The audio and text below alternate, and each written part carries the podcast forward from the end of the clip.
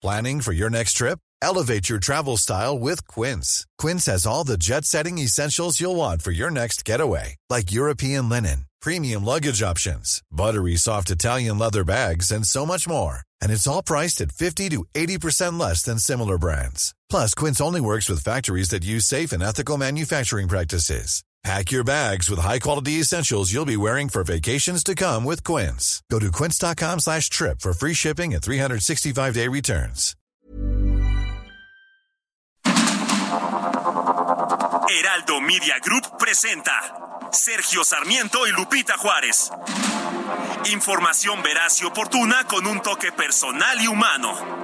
Por el Heraldo Radio, donde la H suena y ahora también se escucha.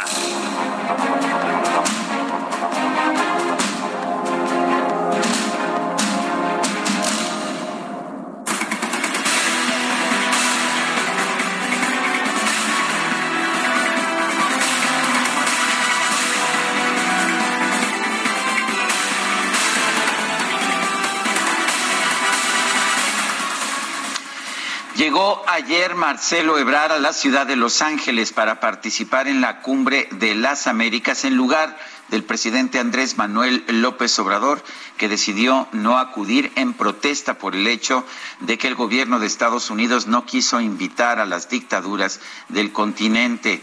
Ya en Los Ángeles, aquí son las 18 horas con 17 minutos, publicó el canciller en su cuenta de Twitter acompañando esta, pues esta transmisión con un video en el que se mostraba su llegada al aeropuerto de esa ciudad en los Estados Unidos y cómo era recibido por personal de seguridad del gobierno estadounidense.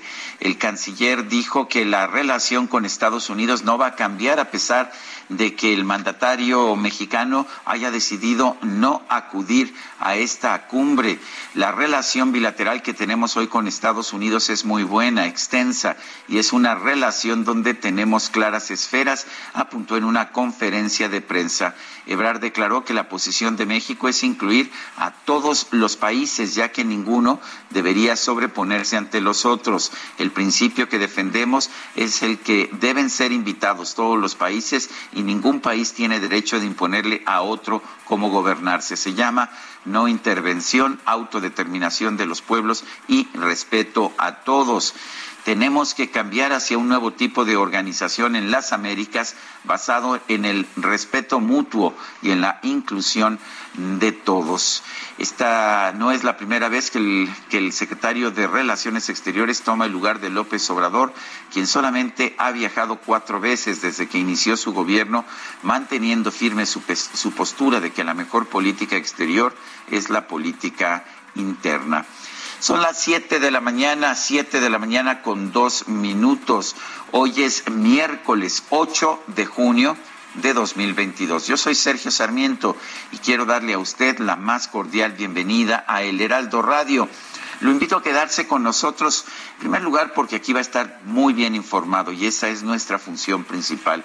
Pero otra razón es que aquí, aquí podrá usted tener un momento agradable, ya que si la información lo permite, a nosotros nos gusta darle su lado amable. Guadalupe Juárez, ¿cómo estás? Buenos días. Hola, ¿qué tal? Qué gusto saludarte, Sergio Sarmiento. Buenos días para ti. Amigos, ¿cómo les va? Qué gusto. Bienvenidos a este espacio de noticias. Pues les tengo información que tiene que ver con la CAME, que ha activado la contingencia ambiental por ozono y aplica el doble hoy no circula. Que no se les olvide, ¿eh? antes de salir de casa, pues chéquense, porque la vez pasada sí hubo muchas personas que, pues con todo y la información, se les peló y tuvieron que ser sancionadas. Así que aguas, tómenlo en cuenta. La Comisión Ambiental de la Megalópolis activó a las 17 horas de ayer la contingencia ambiental atmosférica por ozono aquí en la zona metropolitana del Valle de México. Señaló que en la tarde se registró una concentración máxima de ozono por allá en la alcaldía de Álvaro Obregón de la Ciudad de México. La CAME anunció restricciones a la circulación en el transporte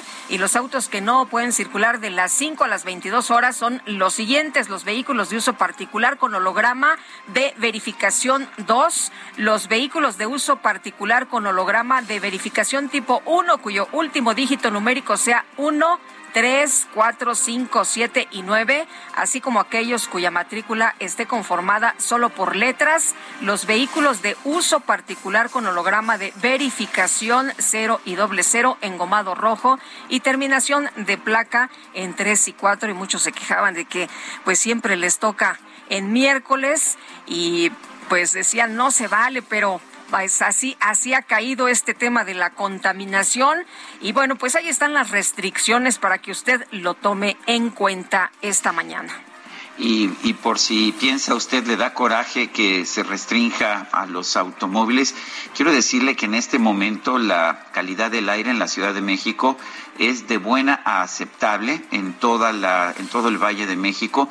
El registro más alto es en Villa de las Flores y el índice es de 91. ¿Y qué cree usted? Nada de ozono, ¿eh? Es dióxido de azufre y partículas PM10 y PM2.5. En otras palabras, y sospechosamente, pues es la contaminación que emiten no los automóviles a los que se castiga, sino es la que emiten las termoeléctricas. ¿Quién sabe por qué será? Bueno, en otros temas, el puente colgante del Paseo Ribereño en Cuernavaca iba a ser uh, inaugurado por el alcalde José Luis Uriostegui Salgado allá en la ciudad de la eterna primavera. Y bueno pues no aguantó ni este primero ni este primer pase eh, simple y sencillamente se desplomó el puente. El incidente dejó a 25 personas lesionadas, entre ellas varios regidores, el alcalde y su esposa Luz María Zagal, también secretarios del gabinete, reporteros y fotógrafos. Varios fueron llevados a hospitales. Este puente se ubica en el paseo ribereño del Parque Porfirio Díaz en el primer cuadro de Cuernavaca. Eh, pues eh, no hay nada, no hay nada que ponga en riesgo la vida de los lesionados, pero sí hubo fracturas, hubo golpes, en fin, todo, toda suerte. toda suerte de información y ya por la tarde se estaban difundiendo en redes sociales fotografías pues que mostraban lo mal hecho que estaba el puente, este puente, eh, puente colgante que no aguantó ni el primer paso de la gente. Son las 7 de la mañana con 6 minutos.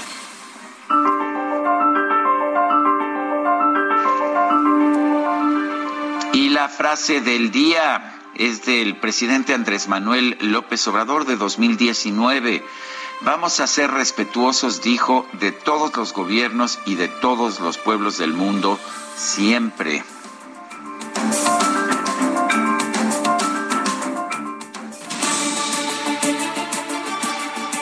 Las preguntas, ya sabe usted que nos gusta preguntar a mucha gente que nos escucha, le gusta responder. Ayer preguntamos cómo calificaría el trabajo del INE en las elecciones de 2022.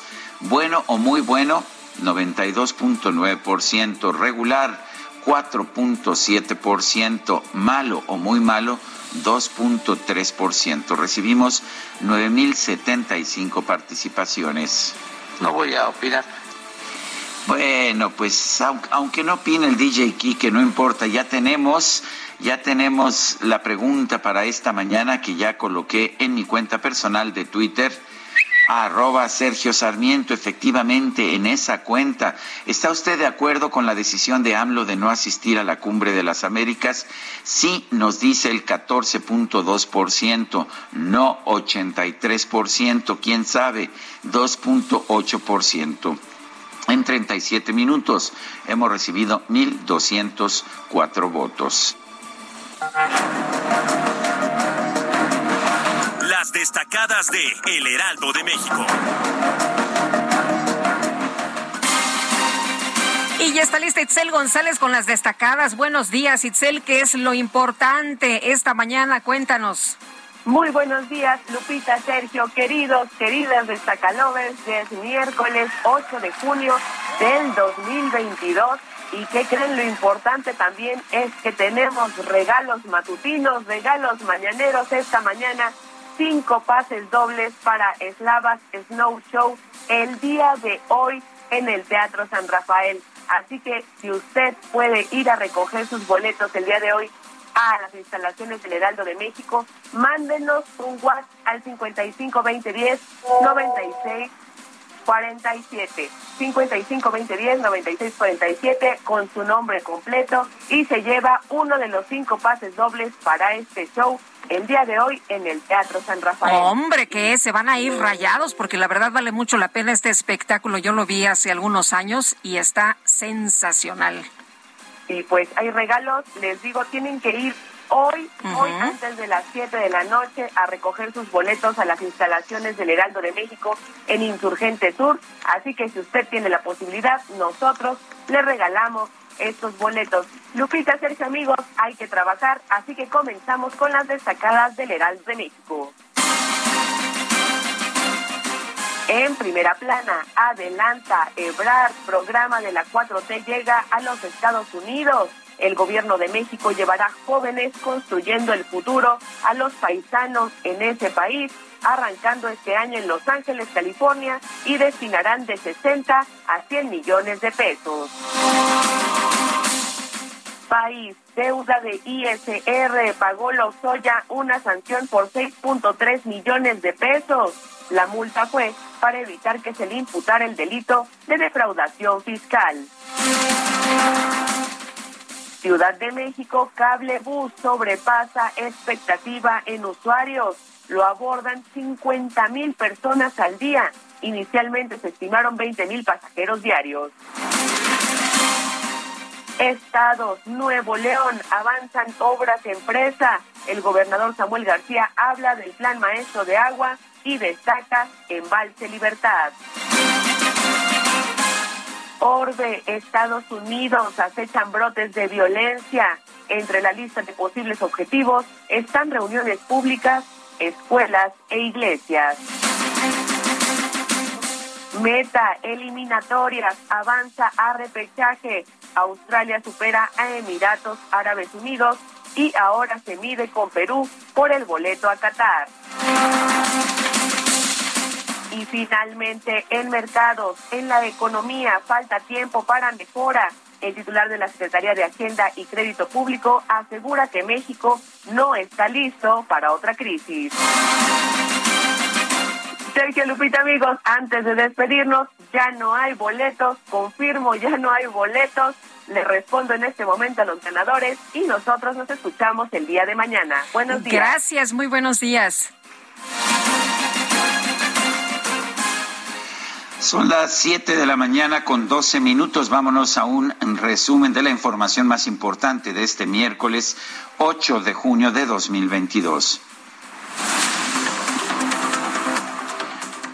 El secretario de Relaciones Exteriores, Marcelo Ebrard, llegó este martes a la ciudad de Los Ángeles, en los Estados Unidos, para participar en la Cumbre de las Américas, en representación del presidente de la República, Andrés Manuel López Obrador. Y antes de emprender su viaje, el canciller Marcelo Ebrard descartó que la ausencia del presidente López Obrador en la Cumbre de las Américas ponga en entredicho la confianza y la buena relación con el gobierno de los Estados Unidos.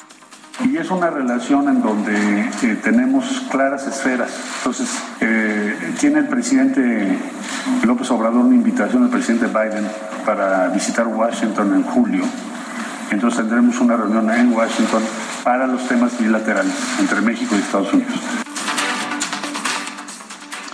Por otro lado, el secretario reveló que el gobierno federal planea aplicar el programa Jóvenes Construyendo el Futuro en la ciudad de Los Ángeles para apoyar a las comunidades mexicanas. El objetivo, por supuesto, va a ser trabajar en Los Ángeles, California y en todo, el estado de California. Después nos vamos a otros estados de la Unión Americana. Tendremos que cubrir entre 2022 y 2023 el mayor número posible de estados, donde está la mayoría de la comunidad mexicana. Bueno, ayer en redes sociales la gente escribía que ojalá primero se ayudara aquí en casa y luego pues a los paisanos allá, pero bueno, pues es lo que se maneja en redes sociales, no sé usted qué opine. Y el embajador de los Estados Unidos en México, Ken Salazar, aseguró que su país espera con ánimo las contribuciones del secretario de Relaciones Exteriores, Marcelo Ebrard, durante su participación en la Cumbre de las Américas al participar en un panel sobre la libertad de prensa El secretario de Estado de la Unión Americana, Anthony Blinken, deploró los asesinatos de periodistas en el continente americano. El funcionario destacó que el pasado 9 de mayo fueron asesinadas las periodistas mexicanas Yesenia Mollinedo y Sheila Joana García. También habló de la forma en que se hostiga a la prensa independiente en las dictaduras del continente y citó específicamente a Cuba, Venezuela y Nicaragua.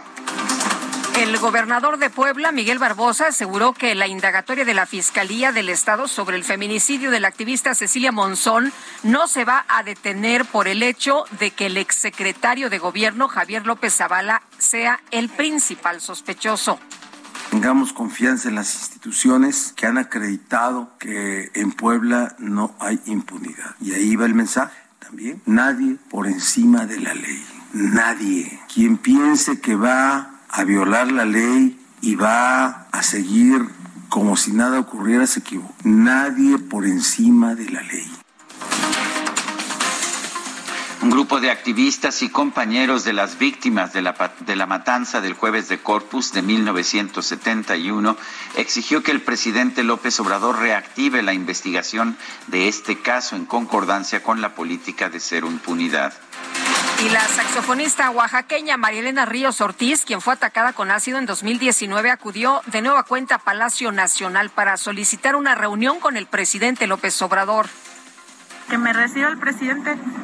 No me quiso recibir la semana pasada, no me quiso recibir hoy porque dice que no tiene agenda para los ciudadanos. Eso me dijeron acá, acá está una persona de los de atención a atención ciudadana y lo único que estoy pidiendo es una audiencia con él para que me ayude porque estoy desesperada porque en Oaxaca no quieren eh, declinar mi carpeta de investigación porque siguen protegiendo a mi agresor, porque mi agresor no representa solamente al misógino que me quiso matar, sino representa muchos intereses políticos y económicos en Oaxaca. El dirigente nacional de Morena, Mario Delgado, dio a conocer que este martes acudió a Palacio Nacional para reunirse con el presidente López Obrador a fin de hablar sobre los resultados de las elecciones del domingo pasado. El coordinador de Morena en el Senado, Ricardo Monreal, aseguró que los resultados de las pasadas elecciones son una clara victoria para Morena. Sin embargo, advirtió que no se debe dar por muerta a la oposición. Tampoco daría por muerta a la oposición. Se equivocan quienes creen que ya está liquidada. No, la oposición sigue estando viva y no debe de confiarse Morena en que se va a reagrupar. Incluso yo soy de los que sostiene que al final Movimiento Ciudadano se agrupará con tres en una estrategia hacia el 24. Los líderes de Morena en Durango culparon al presidente nacional del, del, partido, a Mario Delgado, por la derrota electoral en el estado. El senador José Ramón Enríquez criticó la imposición de la candidatura de Marina Vitela. No quiero decir que se los dije. Dígalo. Pero se los dije.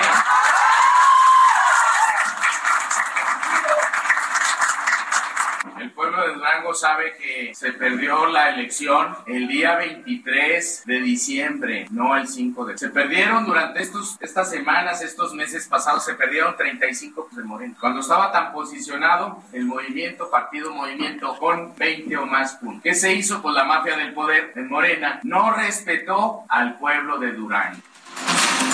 Bueno, la mafia del poder no respetó al pueblo de Durango, dice el senador José Ramón Enríquez, a quien entrevistábamos aquí en este espacio, y él decía, bueno, tenemos el triunfo en la bolsa. Bueno, si no meten la mano, es lo que nos aclaraba. El presidente municipal de Cuernavaca, Morelos, José Luis Uriostegui, resultó herido junto con su esposa, síndicos, regidores y por lo menos 10 ciudadanos debido al colapso de un puente colgante durante la reinauguración de la zona turística del Parque Barranca de Amanalco. ¿Están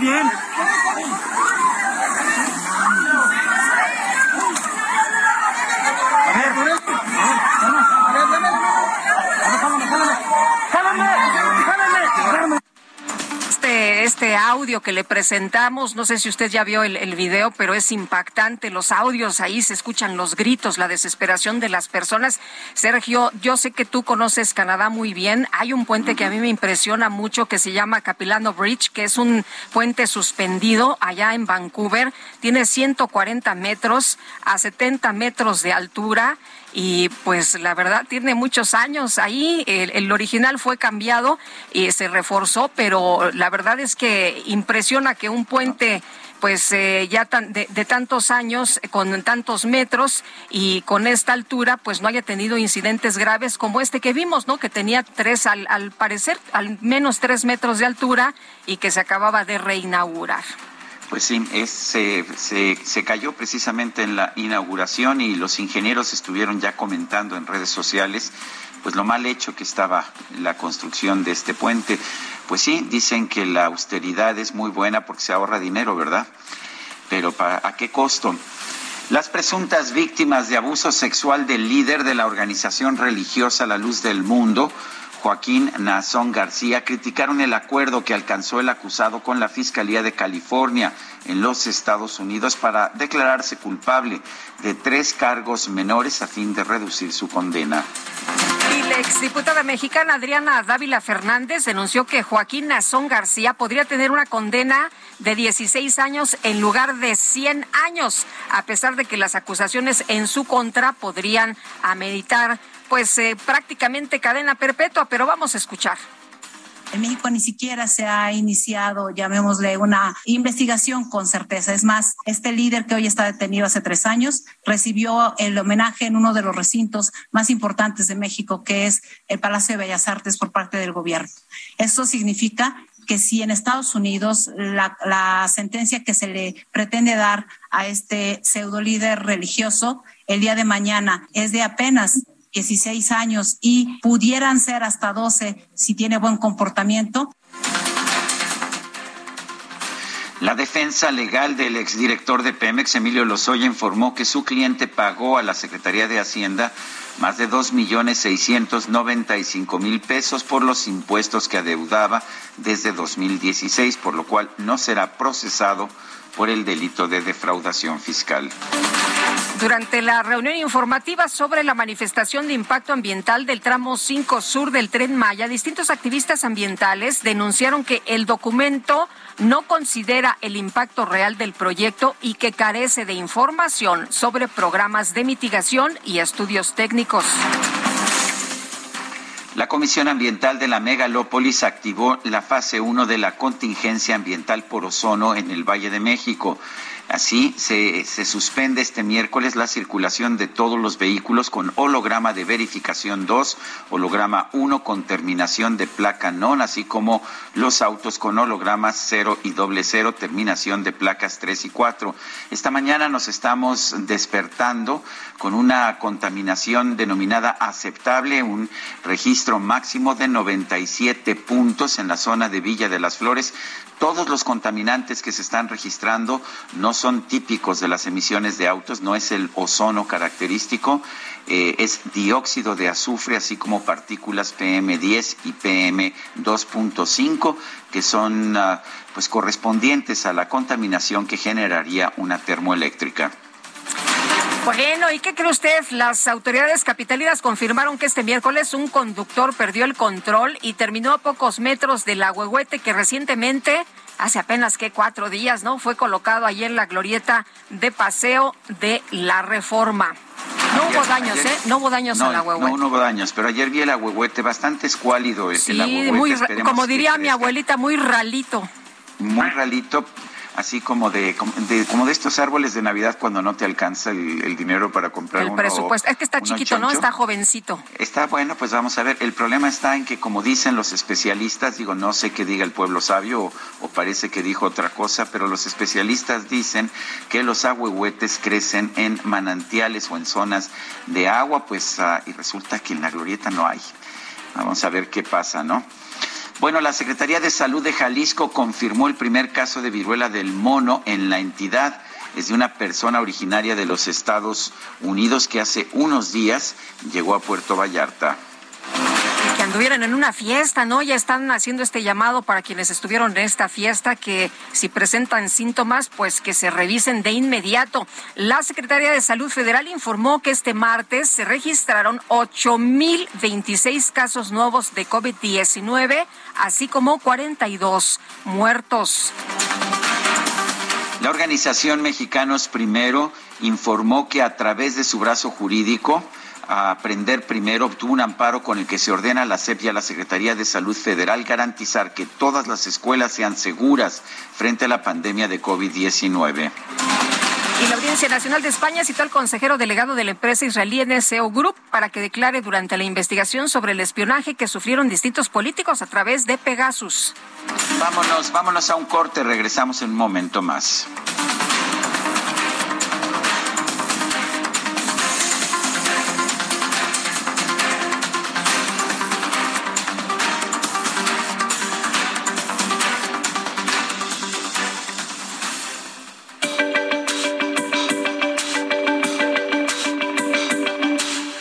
Sarmiento y Lupita Juárez quieren conocer tu opinión, tus comentarios o simplemente envía un saludo para ser más cálida esta mañana. Envía tus mensajes al WhatsApp 55 20 10 96 47.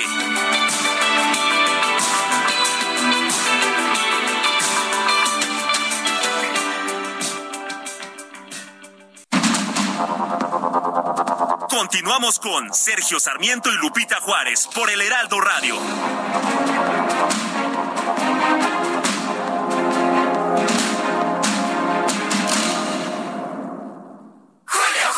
Llegó una oferta muy fresca. Aprovecha que la milanesa de res pulpa blanca está a solo 154.90 el kilo y el pollo entero fresco a 38.90 el kilo. Sí, a solo 38.90 el kilo. Con Julio lo regalado te llega. Solo en Soriana. A junio 8. Aplican restricciones. Válido en Hiper y Super.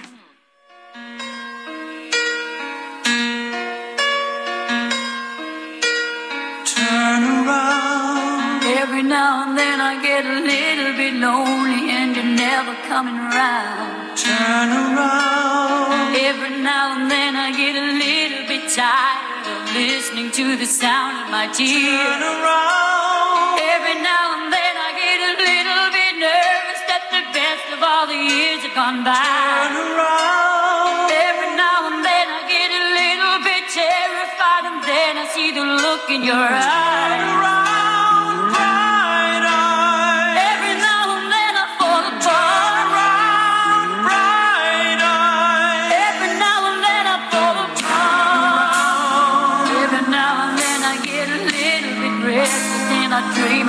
Poderosa, mi querida Guadalupe, la de Bonnie Tyler. Estamos escuchando Total Eclipse of the Heart, un eclipse total del corazón. Bonnie Tyler nació en Neath, en Gales, en el Reino Unido, el 8 de junio de 1951 y allá en los años 80 tuvo pues, una serie de éxitos entre los que se encontraba este Total Eclipse of the Heart. ¿Te gusta Guadalupe? Hombre, este es mi favorito, mi tema favorito, me encanta y muy ochentero. And I need you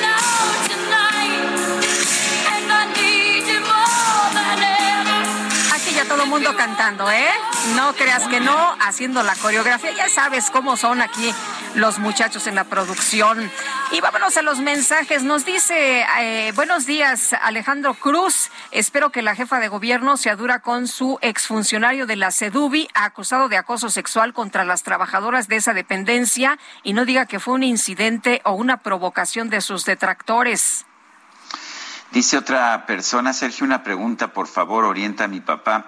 Él desea comprar un inmueble pequeñito que esté en la Ciudad de México. Ha escuchado de los remates bancarios, pero al parecer está cayendo en un fraude con una señora de origen colombiano. Quiero orientarlo. ¿A qué institución de confianza puede ir y ver? Preguntar de remates bancarios o alguna inmobiliaria que me recomiendes que le pueda dar opciones y ver si está en sus posibilidades comprarlo.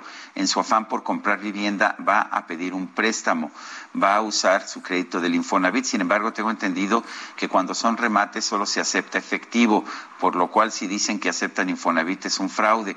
Por favor, tu ayuda, estoy desesperada por evitar que le roben su poco dinero porque le dicen que debe de dar un anticipo ya para apartar la superoferta. Mire, no conozco los detalles de ese caso, lo que sí le puedo decir es que eh, ninguna superoferta es realmente una oferta. las superofertas eh, son realmente fraudes. Eh, siempre que le dicen que le van a dar algo por un valor muy inferior al de mercado, eh, en realidad lo que están buscando es defraudarlo. Eh, no, no me parece que sea la forma correcta. Creo que hay distintas uh, pues, instituciones que hacen remates bancarios, pero son los propios bancos o son casas muy establecidas y ni siquiera en ellos hay superofertas. Eh, suena, suena que su padre está siendo objeto de un fraude. No le puedo dar una recomendación en particular de alguna institución porque, pues, en primer lugar, no es algo que conozco pero además no sería ético usar esta, este medio para eso. Pero eh, sí, lo que le puedo decir con mucha tranquilidad a su papá es que todo parece indicar que le, le, quieren hacer un fraude y quitarle su dinero. Bueno, pues es miércoles, ¿no? Es miércoles de las mentiras, esta sección de quién es quién y el, eh, ya sabes, el día de la hoy. Gustada sección de la gustada la sección. sección. Pues no eres el único. Fíjate que eh, ha mencionado la señora eh, Vilchis que mm, pues hay diseminadores de noticias falsas, que lo único que se pretendía con eh, este tema de los vapeadores, ya sabes que bueno, pues eh, se dio a conocer un decreto por el que pues eh, se suspende eh, que la gente utilice los vapeadores. Decía que era para proteger la salud de los niños y de los adolescentes, pero que hay periodistas que lo único que pretenden es proteger a las tabacaleras. Si te parece bien, vamos a escuchar. Vamos a escuchar. ataque al gobierno tuvo ocasión con motivo del decreto presidencial por el cual se prohíbe la importación y comercialización de vapeadores y cigarrillos electrónicos en territorio nacional. Comentaristas, como, eh, conductores de radio y televisión y también en redes sociales se lanzó otra campaña contra esta decisión que se tomó para proteger la salud de la población, sobre todo de adolescentes y niños. Pero a estos diseminadores de noticias falsas no les importa más que proteger el negocio de las tabacaleras. Personajes como Denise Dresser, sí, otra vez Denise Dresser, Luis Cárdenas, Néstor Ojeda, Juan Ignacio Zavala, que es el cuñado de Felipe Calderón, así como Pamela Cerdeira, Jorge Triana, Manuel López Martín, Javier Lozano, Sergio Sarmiento y un largo etcétera, se mofaron del dicho prohibido prohibir del presidente para atacar una decisión que protege la salud. Un verdadero despropósito con aroma a Philip Morris. Mi querido Sergio, ahí el ataque de nueva cuenta a las pues diferentes maneras de pensar, ¿no? De los periodistas. Pues sí, eh, finalmente me parece que la inquisidora de los medios está siempre en contra de cualquier punto de vista diferente. Yo nada más quisiera decir una cosa, como dicen por alusión de parte. Eh, alusión personal. Eh, en todo caso, el cuestionar la prohibición de los vapeadores pues uh, sería en contra de los intereses de las tabacaleras. ¿Qué pasa cuando prohíbes los vapeadores? Pues que la gente regresa al consumo de cigarrillos, que es el negocio principal de las tabacaleras, pero me imagino que pedirle a la inquisidora de los medios que entienda cómo funcionan los mercados es, es, un poquito exagerado, ¿no? Va más allá de lo que se puede esperar. Pues no, ni siquiera le entiende, ni siquiera sabe de qué se trata. Pero bueno, vamos con Elia Castillo. Morena va a gobernar sin tener ni el 50% de los votos en tres estados, es lo que afirmó el coordinador de la fracción parlamentaria del PRI en la Cámara de Diputados, Rubén Moreira. Y Elia, tienes todos los detalles, te escuchamos. Muy buenos días. Muy buenos días, Lupita Sergio, los saludo con mucho gusto a ustedes el auditorio. Así es, eh, las fracciones parlamentarias del PAN y el PRI en la Cámara de Diputados pues coincidieron en que Morena gobernará únicamente tres entidades que sería Hidalgo, Oaxaca y Quintana Roo que registraron el mayor abstencionismo por menos o tendrán tendrán la, el respaldo de menos del 50% de la población en esas entidades, toda vez que fueron las entidades en donde hubo mayor abstencionismo. En entrevista en el Palacio Legislativo de San Lázaro, el coordinador de la fracción parlamentaria del PRI, Rubén Moreira, eh, pues respondió a estos señalamientos que ha dado Mario Delgado, el presidente nacional de Morena, respecto a que la alianza pues no es un problema para su partido toda vez que el PRD no gobierna en ninguna entidad y advirtió que el PRI pues está por perder todas las gubernaturas que le quedaban. Morena, ah, pues Moreira cuestionó la legitimidad de los triunfos del partido oficialista en estas entidades en las que pues no participó eh, más del 50% de la ciudadanía. En este contexto señaló que pues cada partido debe empezar su periodo de reflexión sobre los resultados de los comicios del pasado domingo, pero sostuvo que la alianza con el PAN y el PRD avanza y se fortalece con los eh, pues dos triunfos que al momento se prevé eh, pues ya obtuvieron que fue Aguascalientes y Durango y con los que eh, en tribunales porque señaló que hubo intervención del gobierno federal. Eh, no solamente van a pelear Tamaulipas, adelanto que también van a pelear Hidalgo por todo, pues eh, las irregularidades que dijo hubo durante los comicios electorales del pasado eh, domingo.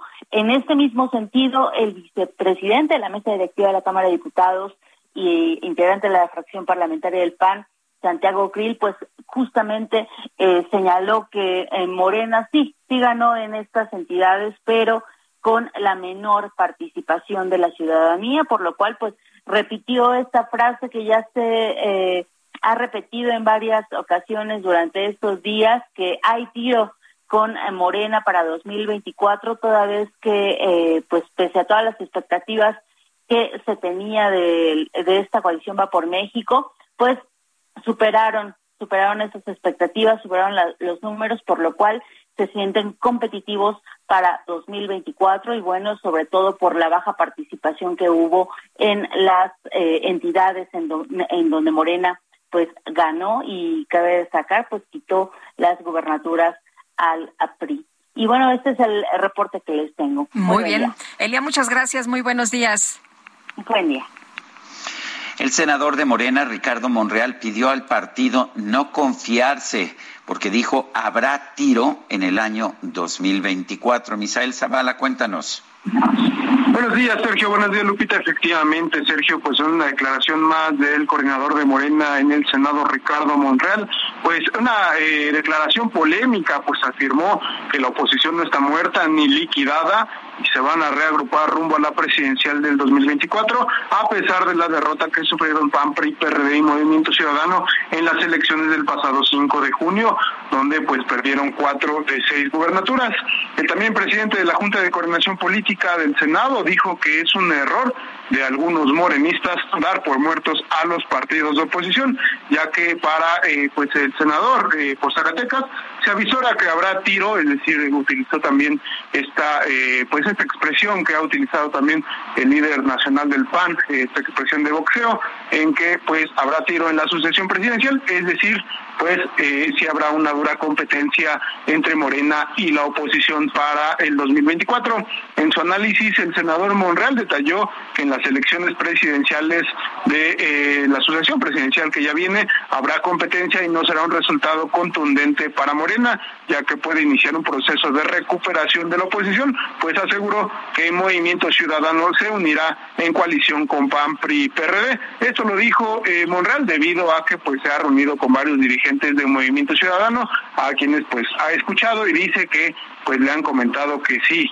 habrá una coalición de 2024 con PAN, PRI y PRD. Ante eso también el legislador zacatecano llamó a Morena a que no se confíen y actuar con moderación y sin exceso, sobre todo pues en las declaraciones del dirigente nacional morenista Mario Delgado.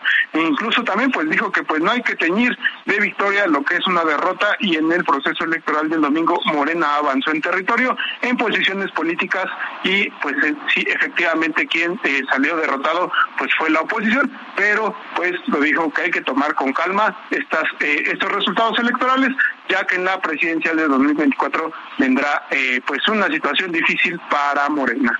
Sergio Lupita, hasta aquí la información. Muy bien, gracias Misael Zavala. Gracias, buen día. Son las 7 de la mañana con 43 minutos. Julio, Julio. Y le sacan la roja por esa llegada tan dura. Uy.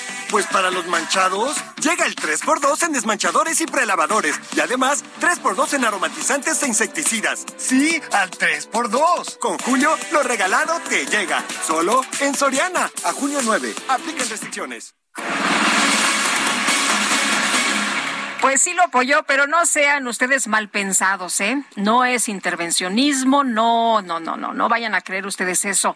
El presidente pues sería incapaz, sería incapaz. El canciller Marcelo Ebrard rechazó este martes que López Obrador se esté metiendo en las elecciones presidenciales de Colombia al haber respaldado al candidato de izquierda Gustavo Petro, como acusó el Ministerio de Relaciones Exteriores de Colombia.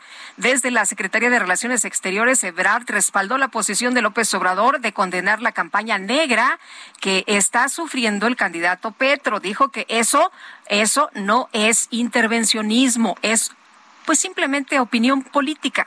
Esto no es ah. intervencionismo. A ver, cuando Marco Rubio, como cuando Marco Rubio opina sobre la política mexicana. Más o menos. Ahí te va, ¿eh? A ver, a ver si le entendemos, Sergio. Eso no es intervencionismo. Intervencionismo es querer participar directamente y eso no es el caso. Siempre hemos respetado a Colombia y a su régimen interno.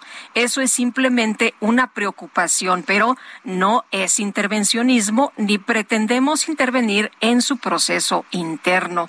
Esto es lo que pues ha señalado Marcelo Ebrard. El roce entre Colombia y México se dio el pasado 3 de junio luego de que el presidente López Obrador respaldó públicamente al candidato presidencial de la izquierda en ese país, Gustavo Petro, la Cancillería colombiana acusó de injerencia al mandatario mexicano, pero bueno, pues ellos dicen que pues que interpretaron mal, que es una opinión política simple y sencillamente. La Comisión Ambiental de la Megalópolis, la CAME, activó ayer la fase 1 de contingencia ambiental por ozono. Hay restricciones a la circulación de vehículos y otras medidas. Víctor Hugo Páramo es coordinador ejecutivo de la Comisión Ambiental de la Megalópolis. Eh, señor coordinador, gracias por tomar nuestra llamada. Eh, ¿Cuáles fueron las condiciones que motivaron esta decisión? Buenos días, Sergio Lupita. Buenos días, ¿qué tal?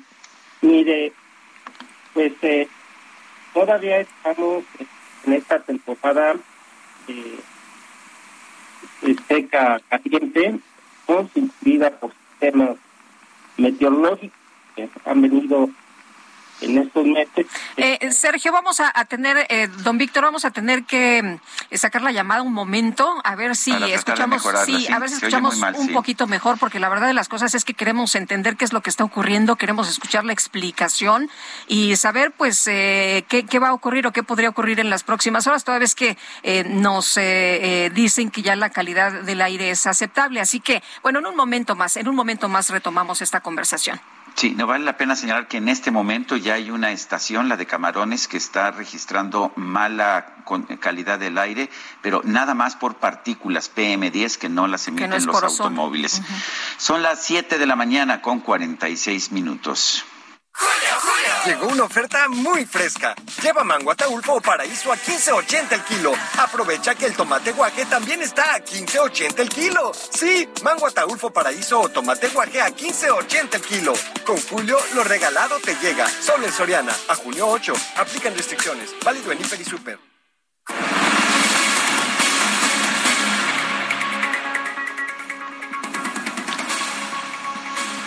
Bueno, pues son las siete con cuarenta y siete minutos. Eh, adelante, Lupita. Bueno, pues elementos de la Secretaría de Seguridad Ciudadana de la Ciudad de México tomaron conocimiento de un percance vial en la glorieta del Agüehuete, antes glorieta de La Palma, localizada, como usted sabe, ahí en la alcaldía Cuauhtémoc. Los policías fueron rápidamente allí a Avenida Paseo de la Reforma y la calle de Niza, tras ser informados por los operadores del Centro de Comando y Control Centro de un vehículo impactado. En el punto se percataron que una camioneta color blanco, blanco se subió a esta glorieta, quedó atascada, por lo que solicitaron solicitaron servicios de emergencia al mismo tiempo que acordonaron la zona y realizaron cortes en la circulación para evitar otros incidentes. Eh, resulta que este conductor eh, no presentó ninguna lesión, no requirió atención médica, dijo que perdió el control de la unidad, lo cual provocó el percance. Y ya tenemos nuevamente en la línea telefónica a Víctor Hugo Páramo, coordinador ejecutivo de la Comisión Ambiental de la Megalópolis. Eh, señor coordinador, nos estaba usted contando cuáles eran las circunstancias. Decía que estamos todavía en, en un periodo de altas temperaturas, pero adelante. Exactamente. Y el día de ayer eh, el sistema que provocó estas altas temperaturas eh, incrementó la estabilidad eh, en el transcurso de la tarde, lo cual, pues, debido a un acarreo de las masas de aire hacia el suroeste de, la ciudad, ocasionó que se diera este nivel elevado de ozono en la estación Santa Fe en la alcaldía Álvaro Obregón de la Ciudad de México, eh, eh, alcanzando pues el valor de, declaración de la, de la activación de la contingencia. Em, una pregunta de nuestro auditorio, como siempre, Víctor Hugo, surgen muchas dudas, se hace uno bolas, a pesar de que pues estamos un poco más familiarizados, pero nos dice una persona en el auditorio, eh, tengo una placa foránea, terminación 2, ¿puedo circular hoy? Eh, no, todos los los, eh, los eh, vehículos que tengan holograma, bueno, es que no nos dice tiene terminación 2, pero ¿qué tipo de holograma tiene? Tendremos que preguntarle qué tipo de holograma tiene. No, no sabemos. Vamos a suponer que no tiene holograma. Vamos a suponer que es alguien de placa foránea, alguien que vive fuera de la Ciudad de México y que vino aquí a pasar tiempo a la Ciudad de México son considerados como holograma tipo 2 y por lo tanto no circulan. O sea, pase turístico tampoco circula. Eh, los pases turísticos eh, eh, son considerados también, en este caso, hologramas 2 y efectivamente no, no circulan. No, no estamos diciéndole a la gente que simplemente no venga a la Ciudad de México, porque a ver, si alguien viene en su auto a la Ciudad de México, pues luego resulta que no sabe si puede salir o no puede salir. Bueno, ya eh, desde hace varios años se conoce que en contingencia pues hay estas restricciones. Entonces, eh, me parece eh, que lo que debemos que no deberían pues, venir a la Ciudad de México. que estén informados, porque las reglas que se están aplicando aquí pues son las mismas que se están aplicando a todos los vehículos, ya sea que circulen aquí o, que eh, vengan de visita. Eh, Víctor Hugo, ¿cuáles son las condiciones en este momento y qué, eh, qué esperaríamos para las próximas horas? Lupita, ya desde ayer, a partir de las nueve de la noche, los niveles de ozono entraron dentro de norma. Hoy amanecemos también con todas las estaciones dentro de norma. Para el día de hoy, el, el pronóstico está indicando también eh, precipitaciones en la tarde. Entonces, eh, lo que vamos a, esperar son los análisis que, harán los meteorólogos, ya están recopilando la información y a eso de las 10 de la mañana tendremos eh, nuestro comunicado. esperamos que la condición de ayer, que se presentó ya hacia las 5 de la tarde. o sea, ¿la lluvia nos ayuda? Sí, por supuesto, porque la, con la lluvia significa que la atmósfera se vuelve más dinámica. El día de ayer fue lo que ocurrió lo contrario, que se estabilizó y eh, justamente eh, la ausencia de vientos y las altas temperaturas, pues eh, fueron los que propiciaron la formación del ozono a, a las concentraciones elevadas.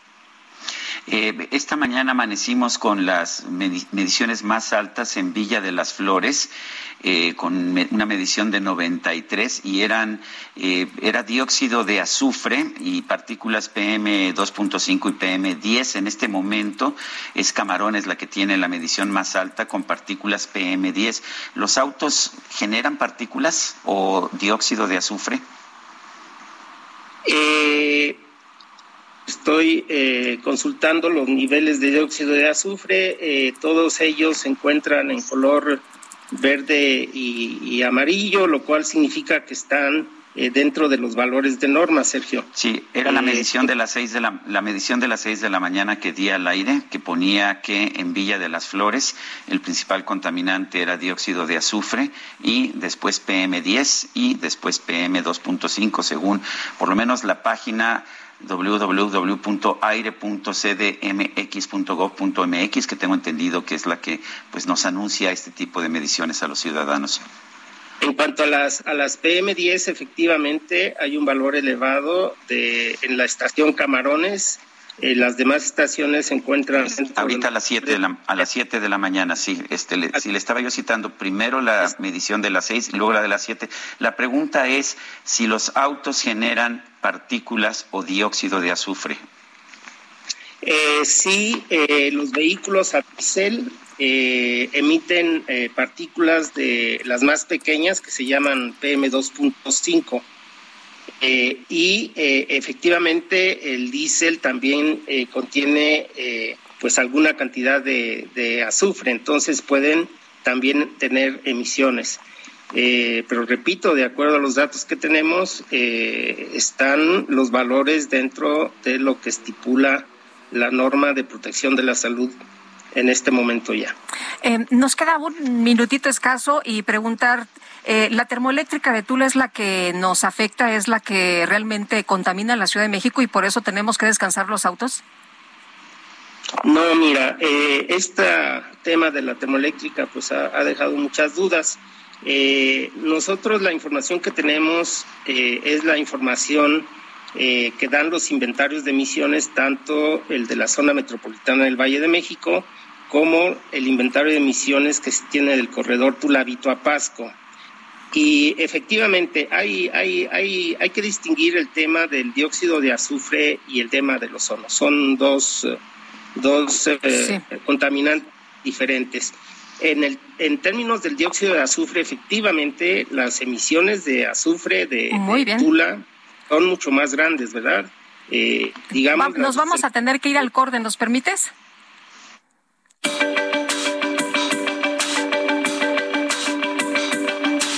Sergio Sarmiento y Lupita Juárez quieren conocer tu opinión, tus comentarios o simplemente envía un saludo para ser más cálida esta mañana. Envía tus mensajes al WhatsApp 55 20 10 96 47.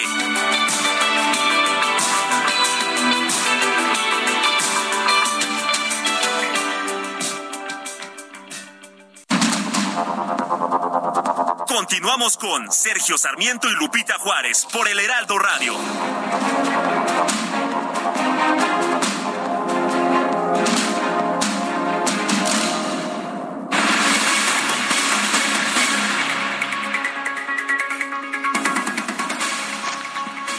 Continuamos cuando son las 8 de la mañana. Estamos nuevamente en la línea telefónica con Víctor Hugo Páramo, coordinador ejecutivo de la Comisión Ambiental de la Megalópolis. Le estabas preguntando, Lupita, adelante. Sí, le estaba preguntando a Víctor Hugo sobre, pues, por qué se castigan los automóviles si la termoeléctrica de Tula es tan contaminante. Y él decía, bueno, hay confusión y ahí nos quedamos. Víctor Hugo nos explicaba sobre, pues, estas emisiones. Sí, como no. Entonces mencionaba que en, hay que distinguir entre las emisiones del dióxido de azufre y lo que son los precursores del ozono. En términos del dióxido de azufre, cuando ve uno los inventarios de emisiones, en la Ciudad de México se emiten alrededor de 3.100 toneladas este contaminante, en tanto que en Tula se emiten cerca de 139 mil toneladas. Entonces, efectivamente, en términos del azufre, las emisiones eh, de Tula son mucho mayores a las del el Valle de México.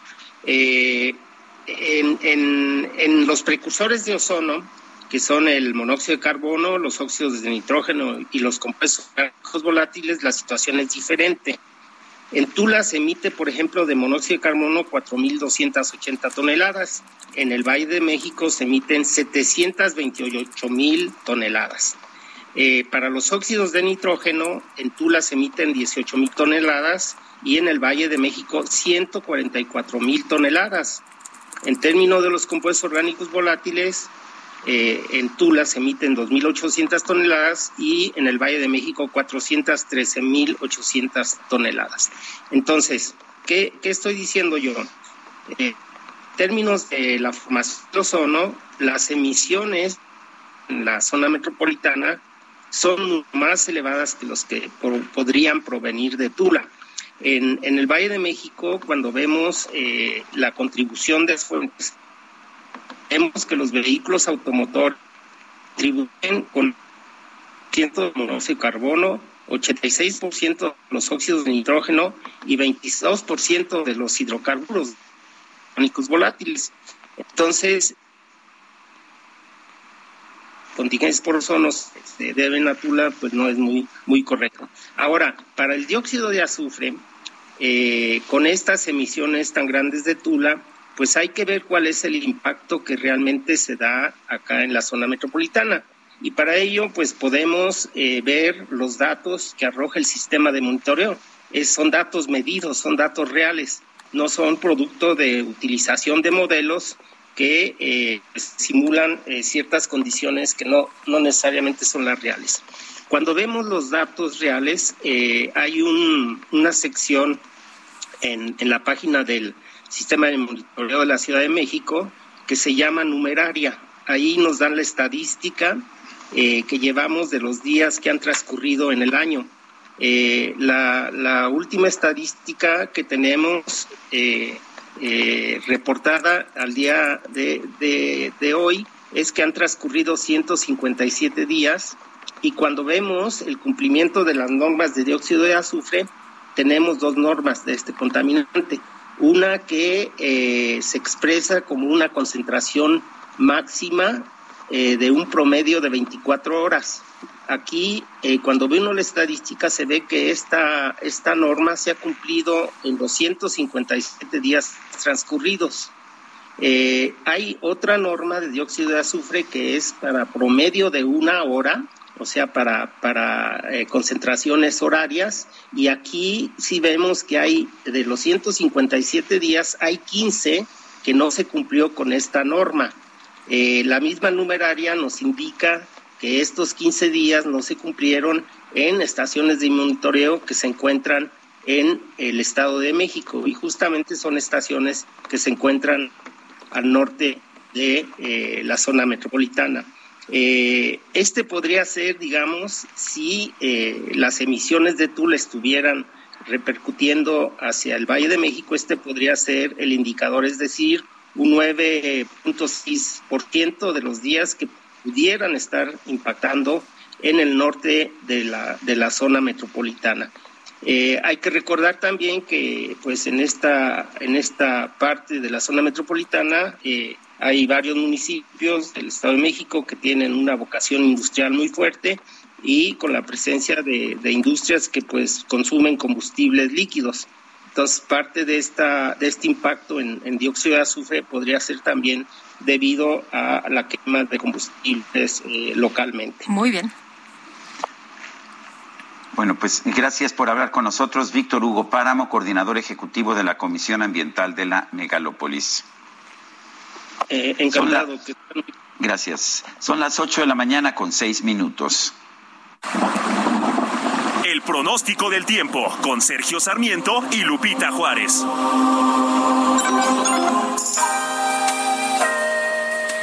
Y ya está lista Ana Moguel para informarnos esta mañana. Ana, ¿qué tal? Muy buenos días. Buenos días, Sergio Lupita. Un gusto saludarlos a ustedes y a su amable auditorio. Para este día, una línea seca sobre el norte de México interaccionará con un sistema frontal sobre el sur de Estados Unidos. Estos sistemas originarán fuerte racha de viento en el norte del territorio nacional. Asimismo, un canal de baja presión permanecerá sobre el norte occidente del país, generará chubascos vespertinos, descargas eléctricas, así como posible caída de granizo en las regiones mencionadas, con lluvias puntuales fuertes y posible formación de torbellinos en zonas de Chihuahua.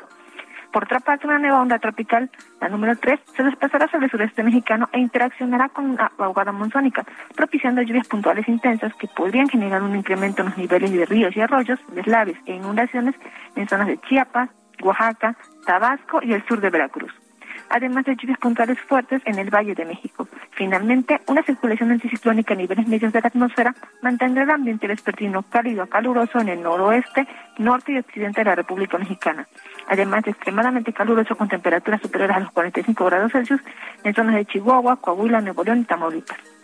Como te comentaba, para la Ciudad de México se esperan lluvias puntuales fuertes, descargas eléctricas y caída de granizo para tanto la Ciudad de México como el Estado de México.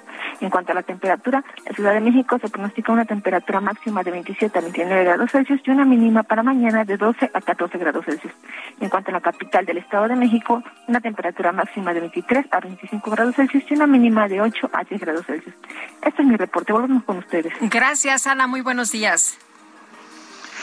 Son las 8 de la mañana con 8 minutos. Las autoridades de Puebla detuvieron al político priista Javier López Zavala, exfuncionario, ex candidato a gobernador y expareja de la abogada y activista Cecilia Monzón así como a dos personas más a quienes acusan de su feminicidio. Elena Monzón es hermana de Cecilia, Cecilia Monzón, y se encuentra en la línea telefónica. Elena, cuéntenos eh, cómo vio usted esta detención de Javier López Zavala. ¿Siente que, pues efectivamente, tuvo que ver en la muerte de su hermana? Sí, ¿qué tal? Buenos días, muchas gracias por recibirnos. Eh, pues mire, sí, la verdad es que ayer nos reunimos con Fiscalía, ayer nos explicaron pues todo su trabajo, cómo habían realmente ido identificando a los responsables y los elementos sólidos que les permiten llegar a la conclusión de que el caso merece ser atendido ya en la fase judicial, ¿no? y a partir de ahí mi conclusión y, realmente mi, certeza en este momento, incluso diría, es que es así. Elena, el, móvil del asesinato de Cecilia eh, fue eh, este asunto de que no quería dar eh, la, pensión para, para su sobrino y que eso habría impulsado al sujeto este a asesinar a su hermana. ¿Eso fue lo que provocó que, que su hermana perdiera la vida? Bueno, lo que provocó que mi hermana perdiera la vida es el machismo, ¿no? Es un hombre misógino que cree que con su poder puede eliminar a cualquier mujer que se le ponga por delante, ¿no? Sencillamente le tocó a mi hermana, desafortunadamente. Y sí, seguramente eh, lo que usted menciona es un antecedente, es un antecedente, pero es verdad que hay otros muchos factores. Mi hermana ya había rehecho su vida con otra persona. Entonces, eh, realmente cuando esta persona planea los, los temas, ¿no? Como se nos ha informado en abril, mi hermana estaba feliz, encantada y viviendo su vida. El, ah, bueno, el, ¿siente entonces usted confianza de que las autoridades de Puebla han detenido a las personas indicadas y de que el proceso va por camino correcto? Bueno, siento que el trabajo se, se está haciendo porque todavía están haciendo tesis complementarias y todavía la Fiscalía pues la exhorto a trabajar como hasta ahora sin filtraciones. Es verdad que el lunes hubo incidentes que, la verdad no fueron plato de buen gusto, pero bueno, confío en que podrán remediarlo, que no habrá más, eh, más, más filtraciones, pero como digo, sí, confío en el trabajo está haciendo, yo realmente nunca he discutido el trabajo material de la gente a la que he conocido en el expediente y por tanto reivindico su papel y a partir de ahí les insto a seguir con esta, con esta misión que todos estamos trabajando en ello y nosotros seguiremos cooperando con ellos para que así sea. ¿no? Entonces, sí, en ese sentido, totalmente conforme y les insto a seguir trabajando. Elena, ¿condena máxima para estos eh, responsables, para estos tres sujetos involucrados? Eso es lo que buscamos, ¿no? Y, lo, que lo que estoy preguntando antes, ¿se, ha completado? No, pues no se ha completado, porque la justicia no va a existir hasta que aquí haya una condena, ¿no? Y para eso tenemos que pasar varias fases, porque el debido proceso debe seguirse y hasta ahí lo entendemos todos, ¿no? Pero el debido proceso también le digo que solo resulta una verdadera justicia cuando llega a tiempo. La justicia tardía no es justicia, ¿no? Entonces, eso es lo que nosotros reivindicamos y conseguir, desde luego, una pena máxima aplicando no solo la ley, sino también los criterios internacionales que están en tratados y, desde luego, la jurisprudencia vinculante en ese sentido, porque estamos hasta ante un feminicidio y debe tratarse con la pena máxima que permite el Código Penal del Estado de Puebla. Elena Monzón, hermana de Cecilia Monzón. En primer lugar, eh, nuestro pésame por la muerte de su hermana. Gracias por su claridad, gracias por hablar con nosotros. Muchas gracias. Bueno, y este martes, en audiencia intermedia por el caso del feminicidio de Abril Pérez Agaón, uno de los detenidos por el crimen, Rodolfo N., declaró ante el juez que planeó y ejecutó el asesinato por orden del exmarido de Abril, de Juan Carlos García, exdirectivo de Amazon México. De acuerdo con Rodolfo N., quien presuntamente disparó contra Abril, el exesposo le pagó 180 mil pesos para matarla e incluso ofreció otros 50 mil pesos si el asesinato se cometía antes de la siguiente audiencia del proceso que se llevaba en su contra por un intento previo de feminicidio. Además, Juan N., taxista acusado de brindar apoyo a los autores materiales, dijo que él recibió cinco mil pesos por acompañar a Rodolfo N., pero que no sabía qué delito se iba a cometer. Un grupo de 90 mujeres, entre las que se encuentran las gimnastas olímpicas estadounidenses Simon, uh, Simon Biles, Michaela Maroney y Ali Reisman, presentaron una reclamación ante un tribunal federal de los Estados Unidos. Están demandando al FBI por más de mil millones de dólares en compensaciones. Dicen que los agentes, eh, que los agentes del FBI eh, realizaron una mala investigación y que ellas sufrieron daños por esta mala investigación que realizaron sobre el médico Larry Nassar y los abusos sexuales que este médico perpetró durante décadas en contra de atletas. La mayoría de las reclamaciones señalan que Nassar, que cumple una condena de prisión de varias décadas, continuó con sus abusos después de que en 2015 se denunció el caso a la Agencia de Policía Federal. La situación se prolongó durante más de un año sin que hubiera una verdadera investigación y en todo ese tiempo, dicen, Nazar seguía con sus métodos de agresión sexual a mujeres y niñas. Un número muy elevado de estas denuncias están firmadas por gimnastas asociadas al equipo de la Universidad Estatal de Michigan, donde el médico mantenía su clínica. El Departamento de Justicia ya anunció la semana pasada que no habría cargos, cargos penales contra los agentes del FBI identificados por el inspector general como responsables de este error, así como de las pesquisas fallidas. Pero lo que estamos viendo ahora es, eh, además de las denuncias penales que ya, que ya están operando, una demanda civil o una serie de demandas civil civiles en contra del FBI por haber fallado en sus investigaciones y representarían más de mil millones de dólares si los tribunales aceptan los reclamos de estas agraviadas. Son las 8 de la mañana con 14 minutos. El Químico Guerra con Sergio Sarmiento y Lupita Juárez. Químico Guerra, ¿cómo te va? Buenos días. ¿De qué nos platicas esta mañana? Una pregunta, Sergio Lupita. ¿Cuántas contingencias llevamos este año ambientales en la Ciudad de México? son muchas, pero no sé. Pero son más o menos que en años, anteriores. Llevamos cinco, Sergio Lupita. El costo calculado en una forma muy conservadora de cada eh, día de contingencia ambiental es de 500 millones de pesos. Horas hombre perdidas, retrasos, eh, la falta de conectividad, etcétera, ¿no? Son 500 millones de pesos por contingencia, llevamos cinco. Llevamos el costo en este año de 2.500 millones de pesos. Y uno se pregunta, habiendo soluciones muy claras, bien fundamentadas, como la adición de etanol que podíamos producir en México, que ya producimos en México en una forma eficiente, que podría inclusive reducir el costo de la gasolina inmediatamente una vez adicionado el etanol en la formulación, o sea, no lo hacen las gasolineras, sino se hace desde, desde Pemex, eh, podría reducir el precio en dos pesos. Fíjense lo que significaría el éxito político para el presidente López Obrador, poder de a no retóricamente decir que le bajó el precio de las gasolinas, aumentando el empleo en el campo mexicano, pero muy importantemente reducir los costos a la salud. Las contingencias se detonan precisamente por los riesgos a la salud. No es una cuestión nada más de eh, que no circulen los coches, es proteger la salud de nosotros. Fíjense, en un estudio eh, que, tengo aquí frente a mí dice, el ahorro del país por disminuir la morbilidad causada por la exposición a concentraciones de partículas sería de casi dos mil millones de pesos y por disminuir la provocada por ozono, el ahorro sería de 4.500 millones de pesos. Lo estoy sacando del documento Estrategia Integral de Movilidad Sustentable y Calidad del Aire para la zona metropolitana del Valle de México, que hizo el Centro Mario Molina. Hay otro estudio aquí que tengo frente a mí de la Asociación Mexicana para la Movilidad Sustentable que habla de que la disminución de los dos pesos por litro en la gasolina, eh, usando además un oxigenante mexicano. Ahorita, en este momento, mientras se detonan las contingencias, estamos usando un oxigenante importado carísimo de los Estados Unidos que está prohibido allá por ser un comprobado mutagénico. Afecta la salud de todos nosotros.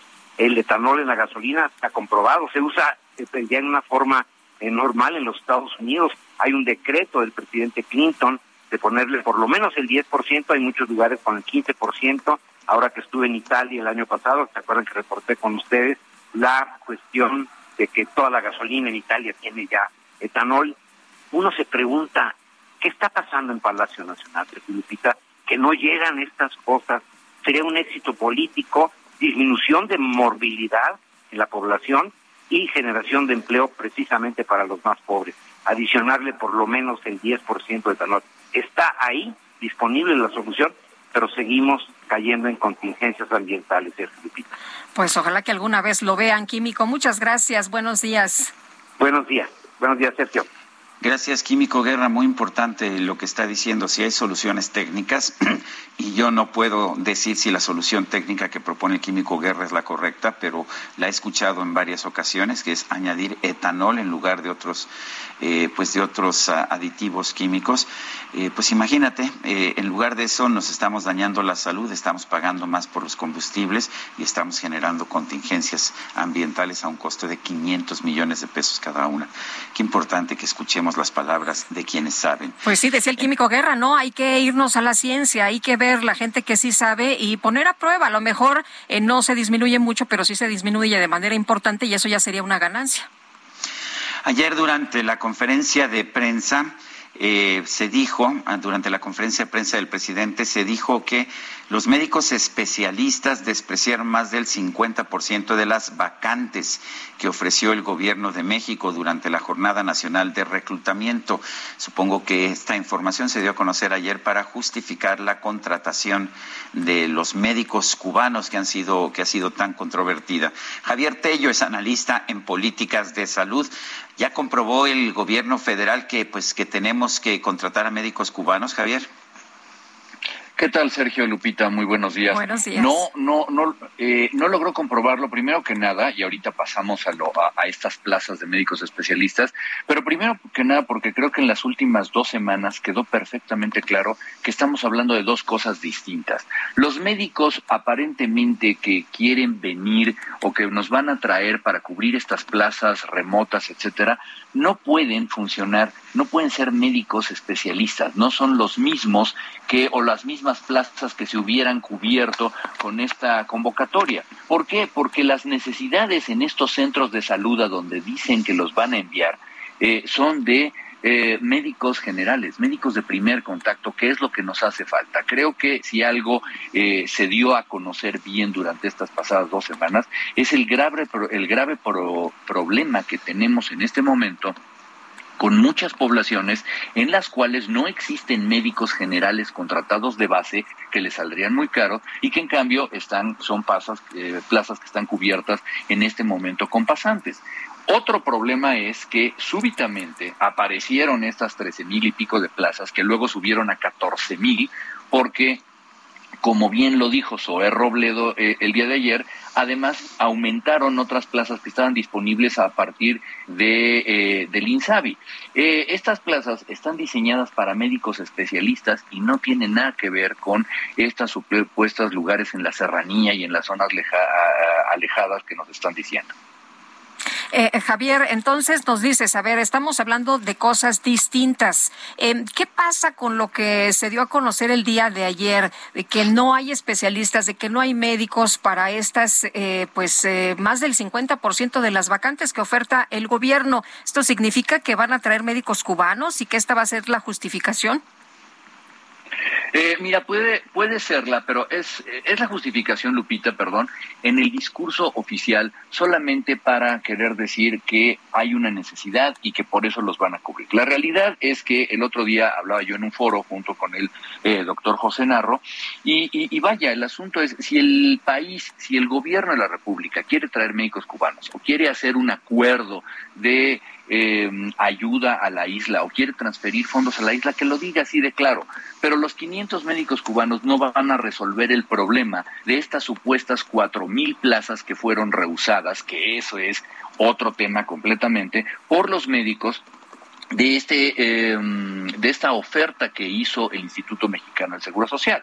O sea, 500 médicos cubanos no van a cubrir a los cuatro mil plazas de especialidad de las que hablaba ayer sobre Robledo. Son, son cosas que, que, no tienen que ver. Eh, que, eh, cuando yo veo, eh, no sé, en redes sociales lo que dicen los médicos, los médicos especialistas jóvenes dicen que no hay plazas, que no consiguen plazas. ¿Es cierto eso o es simplemente que no consiguen plazas en buenas ciudades? Eh, Creo que es lo segundo. Mira, el día de ayer eh, Zoe Robledo hizo unos comentarios que a mí realmente me sorprendieron porque por primera vez creo que estaba reconociendo un problema. Número uno, Él, y lo había publicado la semana pasada en, en Milenio, reconocen ya que existen condiciones que no son las adecuadas en materia de seguridad. Un médico especialista pues quiere ir a una plaza en donde se vaya a desarrollar profesionalmente de manera adecuada además de que tenga una, una, buena instalación, pues tiene que estar en un lugar en donde su familia puede estar tranquila, donde, donde no haya tantos problemas. Entonces ese es el punto número uno. Pero hay otros puntos que también ya empezaron a reconocerse y que donde eh, se ha dejado ver que, bueno, pues habría que revisar, ¿no? Que son los salarios. Eh, los salarios que no son los adecuados, te voy a decir por qué, Sergio. Eh, la mayor parte de nuestros médicos tienen que trabajar en dos turnos o en dos instituciones. Yo hablaba la semana pasada de una anécdota de los años 80 y que me dijeron después que seguía eh, vigente, en la que un médico que trabajaba en el, en el Instituto Mexicano del Seguro Social en la ciudad de Querétaro, se cruzaba por el puente peatonal la carretera para ir a trabajar al Hospital General, ¿sí? ¿Por qué? Porque necesitaba los dos turnos y los dos sueldos. ¿Qué pasa cuando yo te llevo a trabajar a una población donde no hay más trabajo que ese? Automáticamente solamente te quedas con un turno. Es un salario de cerca de 35 a 37 mil pesos brutos, sobre el cual existen después eh, una serie de descuentos y que definitivamente no es lo que está esperando para su desarrollo personal y profesional un, un médico que lleva ya, eh, además de siete años de su carrera, seguramente cuatro, cinco o seis años de posgrado, ¿sí? Entonces, esto es algo que no se ha revisado adecuadamente. Eh, al final, Zoé Robledo él mismo dijo, hay que revisar los incentivos que le vamos a dar a estos médicos. Voilà. De eso es de lo que se trataba. En todos los lugares eh, que, se requieren médicos, sean médicos generales o médicos especialistas, Sergio, eh, se recurre a grandes, grandes incentivos para poder trasladarlos a sitios remotos. ¿eh? Sí, bueno, Javier Tello, analista en políticas de salud, se nos echó el tiempo encima. Te agradezco eh, estas observaciones y te mando un fuerte abrazo.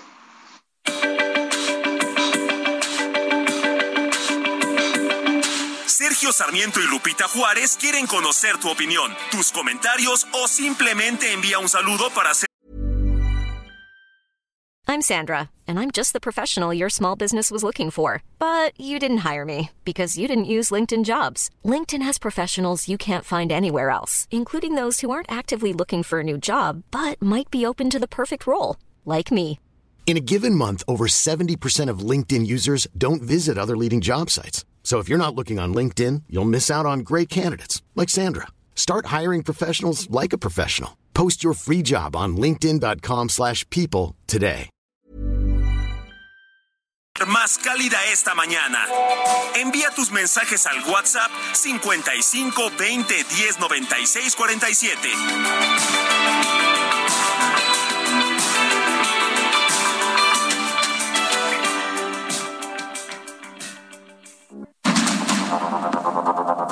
Continuamos con Sergio Sarmiento y Lupita Juárez por el Heraldo Radio.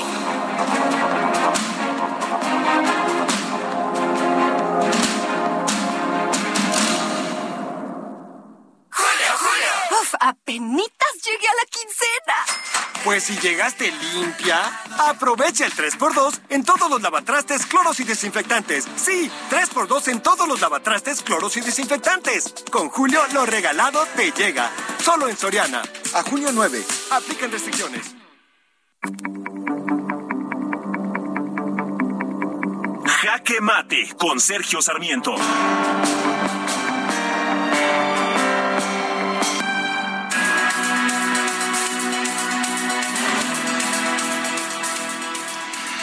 Muchos pensamos que con la llegada del presidente Andrés Manuel López Obrador a la presidencia de la República habría una posición más liberal en torno a la lucha contra las adicciones y contra el narcotráfico. El propio presidente señaló esto cuando dijo que él rechazaba la guerra contra las drogas de su predecesor Felipe Calderón y dijo que iba a aplicar una política de abrazos y no balazos. Esperamos, por lo tanto, eh, que se legalizara la marihuana y otras drogas y que tuviéramos una actitud de no continuar, de hecho, con prohibiciones que resultan finalmente en mercados negros. Y sin embargo, ¿qué hemos visto ahora? El presidente de la República ha optado por, en lugar de legalizar las drogas, por prohibir los vapeadores. Dice que es por la salud de la gente, de la gente común y corriente. Pero lo curioso es que mientras prohíbe los vapeadores, mantiene, mantiene la legalidad de los cigarros, de eh, todo tipo de cigarros y productos del tabaco. Es como si hubiera decidido que los vapeadores son más peligrosos que los cigarrillos, cosa que cualquier especialista en salud pública o en salud eh, en general puede decirle que es un error. Pero me parece que lo que estamos viendo es una especie de comedia del absurdo. Eh, se prohíben algunos productos eh, para generar mercados negros aparentemente, mientras que se mantiene la protección a las tabacaleras que venden tabaco. Yo no creo en la prohibición, yo no creo que se deba prohibir el tabaco, pero el gobierno no puede decir que estar en contra de la prohibición de los vapeadores es proteger a las tabacaleras, porque el gran negocio de las tabacaleras, ¿qué cree usted? Es el tabaco, es el tabaco fumado. Pero en fin, esto parece ser muy difícil de entender entre las autoridades actuales. Yo soy Sergio Sarmiento y lo invito a reflexionar.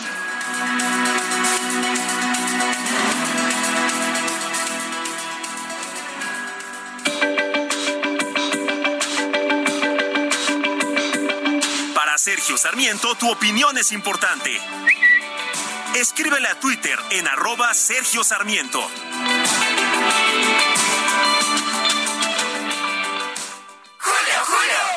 Equipo, para llegar a la final hay que echarle mucha galleta. Pues vayan empezando, llegándole al 3x2 en galletas Gamesa, Quaker y leches condensadas. Y además, 3x2 en frijoles envasados, gelatinas y flanes en polvo. Con Julio, lo regalado te llega. Solo en Soriana. A junio 9. Aplica restricciones.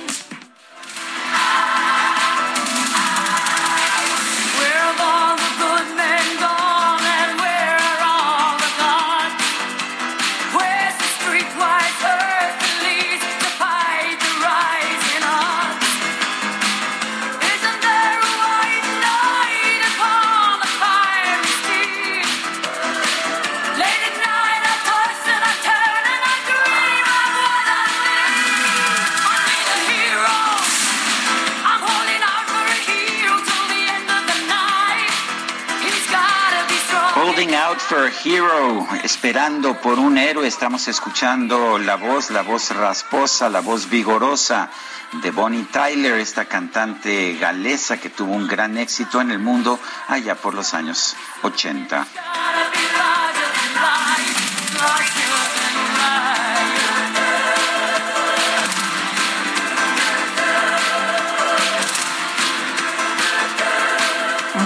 Y vamos a continuar con la información. El ex senador por el Partido Acción Nacional, Roberto Gil Suárez, denunció al ex titular de la Unidad de Inteligencia Financiera, Santiago Nieto, por presuntas irregularidades patrimoniales y financieras. Bueno, lo hizo a través de sus redes sociales, ¿no? Dijo que de fuentes muy cercanas, escribió en un tuit a su entorno, recibió información sobre irregularidades patrimoniales y financieras de Santiago Nieto. Santiago Nieto, ex titular de la Unidad de Inteligencia Financiera, eh, ya está en la línea telefónica con nosotros esta mañana y te saludo con el gusto de siempre. ¿Cómo estás? Buenos días. Buenos días, ¿qué tal, Lupita? Buenos días, Sergio. Buenos días a su auditorio. Oye, Santiago, pues eh, después de estas declaraciones, eh, ¿tú cómo ves la, la, situación? Dice que, pues muy pronto, siguiente capítulo, lo puso también eh, Gil Swart el día de ayer en su cuenta de Twitter, y no nada más eso, dice que hay pruebas contundentes y que hasta hay videos.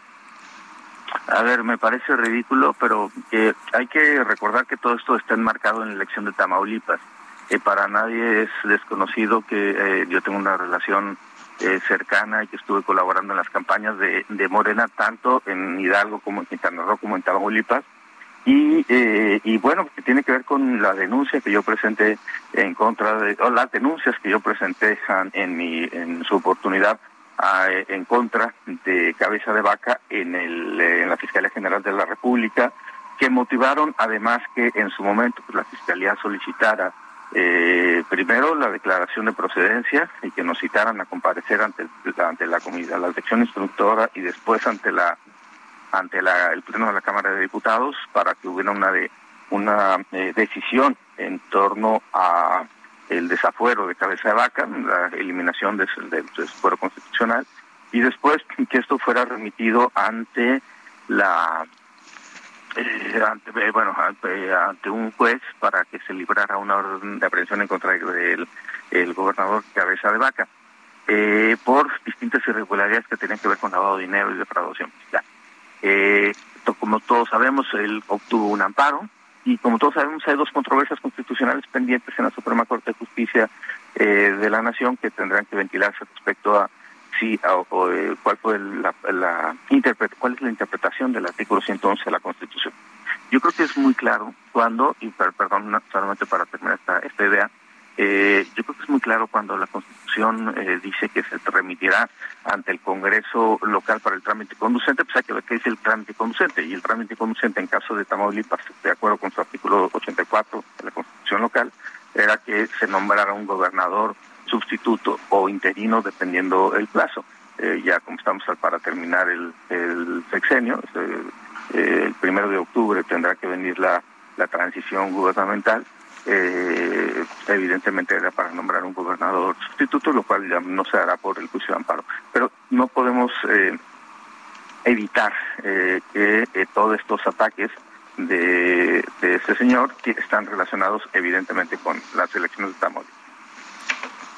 El, eh, eh, regresando a la acusación que se hace en tu contra, nos dices, bueno, estas acusaciones son políticas, pero eh, en lo fundamental, ¿tú niegas tener irregularidades patrimoniales o financieras?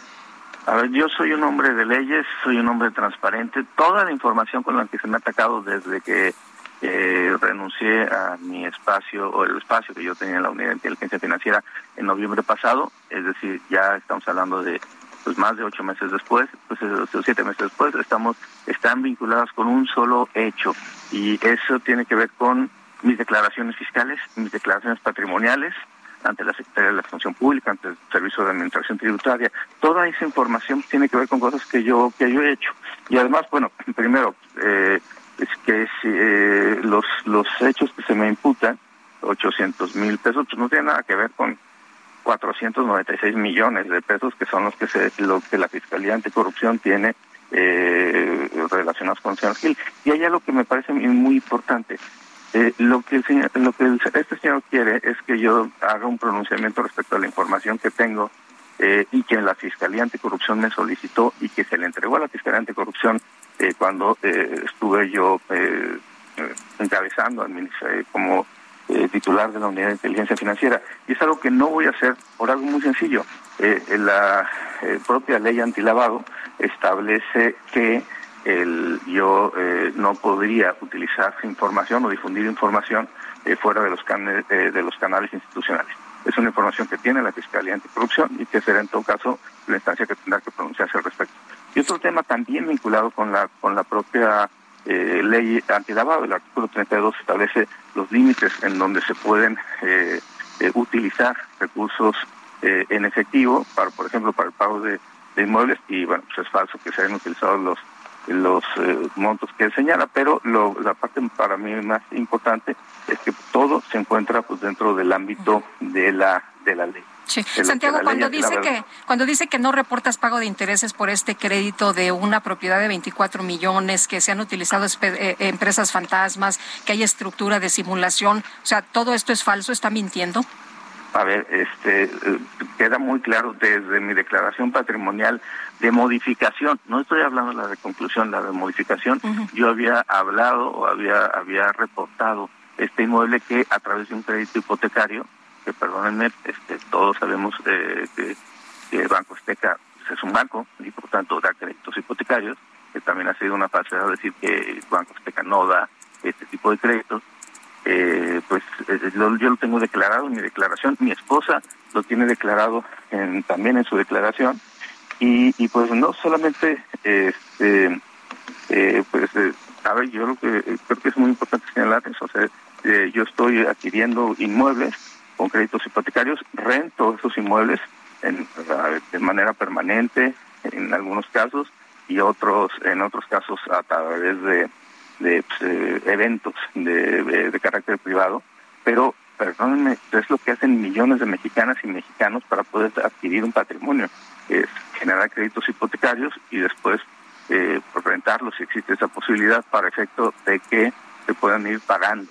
Eh, entonces, no, a ver, lo rechazo categóricamente y además, eh, pues, perdón, pues, es la información que de manera transparente yo he dado ante el Servicio de Administración Tributaria, ante la Secretaría de la Función Pública y que, bueno, también hay que decirlo, pues es un delito el hecho de que se utilice esa información para otros fines o se difunda en contra de pues, los intereses de una persona, en este, en este caso míos. Pero bueno, yo, yo entiendo, entiendo al señor, eh, la verdad es que eh, esto es un asunto que tiene que ver con las elecciones en Tamaulipas, que tiene que ver con un asunto de corte personal, eh, pero pues yo respeto a mi esposa, si él no respeta la suya, pues eso es un tema en el que yo no me meto, pero evidentemente se trata de, si fuera al revés, pues, pues yo también estaría aquí. oye, hablas de, bueno, no entendí muy bien esto de que si respeta a su, a su esposa, no, no entendí en qué contexto. Eh, pues, el, contexto es muy claro.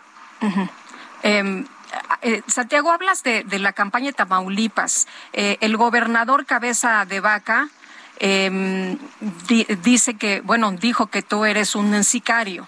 Eh, que tú eres un sicario y que, bueno, pues eh, le, has mentido al presidente. Tú has dicho, seré breve, ya te vas, tus secuaces también, cabeza de vaca, ya te vas, firmaste el otro día con un hashtag, eh, porque están comprobadas situaciones, tú dices, hay pruebas contundentes de la corrupción en la que él ha participado. Pues sí, a ver, yo creo que respecto a lo de sicario, lo único que podría decir es que si yo maté algo fueron sus absurdas eh, aspiraciones presidenciales, pero no por algo que yo haya hecho, sino por algo que él hizo.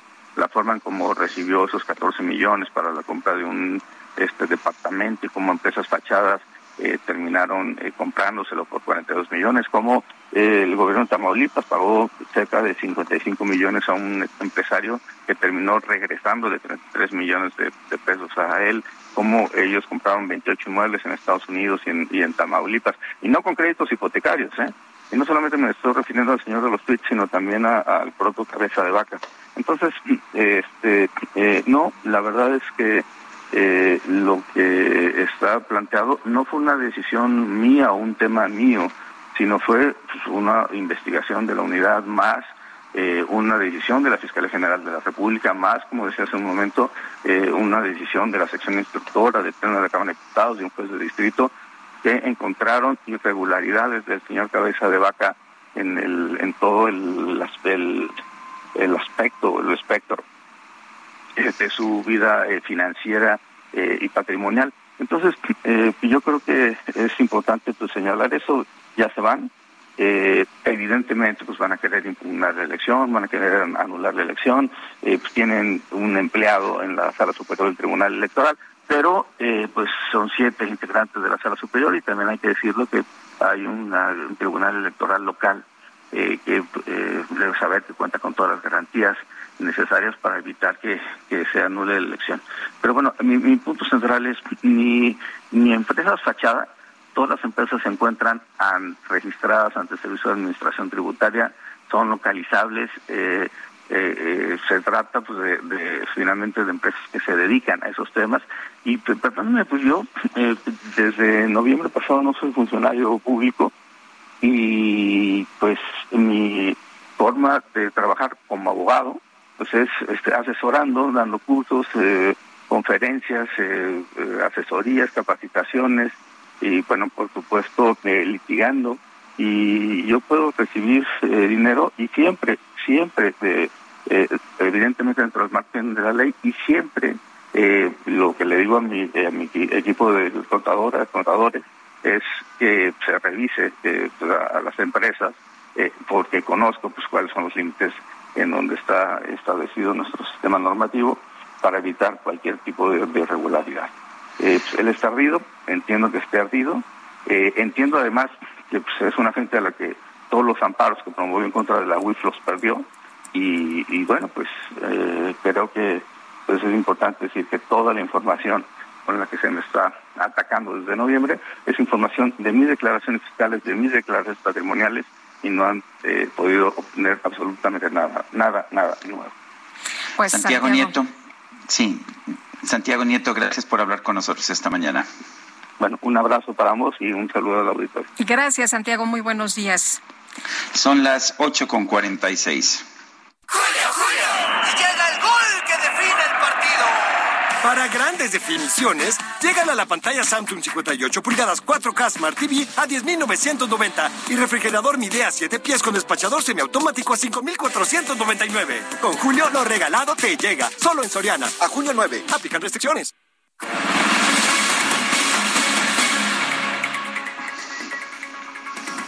Bueno, pues estamos de regreso y el líder opositor Félix eh, Maradiaga es uno de los casi 200 presos políticos allá en Nicaragua. El día de hoy cumple justamente es un año, Berta, un año ya de, de prisión. Berta Valle, activista de derechos humanos, esposa del precandidato presidencial, está con nosotros aquí en la cabina esta mañana. Te damos la, la bienvenida y quisiéramos eh, que nos cuentes eh, cuál es la situación en estos momentos, cuál es el escenario. Veo que traes una, una camiseta con la foto de tu esposo esta mañana. ¿Cuál es la situación? ¿Cuál es el panorama? ¿Qué es lo que ustedes ven? ¿Podrá salir? ¿No podrá salir? Eh, la, la, detención, ¿cómo está siendo en estos momentos? Eh, ¿Hay ayuda? ¿Se puede hacer algo? Gracias por este espacio tan importante. En efecto, hoy se cumple un año del arresto arbitrario e ilegal de mi esposo porque él es inocente al igual que las más de 182 personas presas políticas que hay en Nicaragua, personas que han sido encarceladas desde antes del 2018 en el contexto de la protesta masiva que hubo otro grupo después del 2018 y finalmente en mayo del año pasado, eh, Daniel Ortega y Rosario Murillo callaron a la oposición encarcelándola y actualmente existen siete de los precandidatos a la presidencia que se suponían participarían en las elecciones de noviembre del año pasado, encarcelados, algunos en casa por cárcel, otros en las celdas del Chipote, pero junto con él también se encuentran personas del liderazgo de movimientos campesinos, movimientos sociales, periodistas, estudiantes, personas de negocios. Es decir, el régimen de Daniel Ortega eh, impidió que Nicaragua tuviera la posibilidad de transicionar hacia la democracia. Y las condiciones en las cuales están las personas presas políticas eh, denotan tortura. Eh, actualmente, por ejemplo, en el caso de mi esposo, Félix, está en una celda eh, con un otro preso político, pero están obligados a permanecer en silencio. No tienen ningún tipo de material de lectura ni de escritura, ni siquiera se nos ha permitido que puedan tener una Biblia. Ellos no reciben luz solar regularmente, únicamente 10 minutos cada 8 a 10 días. La alimentación es sumamente deficiente y hasta la fecha sabemos que Félix ha perdido alrededor de 55 libras. Eh, duermen en camas de concreto, están en eh, constantes interrogatorios y en el caso de las mujeres presas en el Chipote, tienen un año ya de estar en confinamiento solitario. Se les ha impedido incluso eh, a los presos políticos tener las visitas regulares de sus familiares y en el caso de personas como yo, ¿verdad? Familiares que estamos obligadas a estar en el exilio para resguardar nuestra seguridad. No se nos ha permitido tener ni siquiera una llamada telefónica, ni una carta, ni siquiera un dibujo de nuestra hija de ocho años. Eh, así que nosotras estamos completamente incomunicados con ellos. Solamente un familiar que está en Nicaragua puede visitarles eh, a ellos en las celdas del Chipote. Entonces, hemos lanzado un SOS para alertar de la gravedad y el riesgo de vida de, de las personas presas políticas. Berta, Berta, soy Sergio Sarmiento. El, este asunto está teniendo ya repercusiones internacionales. De hecho, el gobierno mexicano, el presidente mexicano Andrés Manuel López Obrador, se negó, a, asistir a la cumbre de las Américas en los Estados Unidos porque el gobierno de Estados Unidos se negó a invitar a lo que llaman las dictaduras, entre ellas Nicaragua. ¿Qué, qué opinas de la posición del gobierno de México? Porque es un gobierno que, eh, que a veces ha sido crítico de algunas políticas de Nicaragua, pero que en general ha defendido el régimen de Daniel Ortega. ¿Qué nos puedes decir?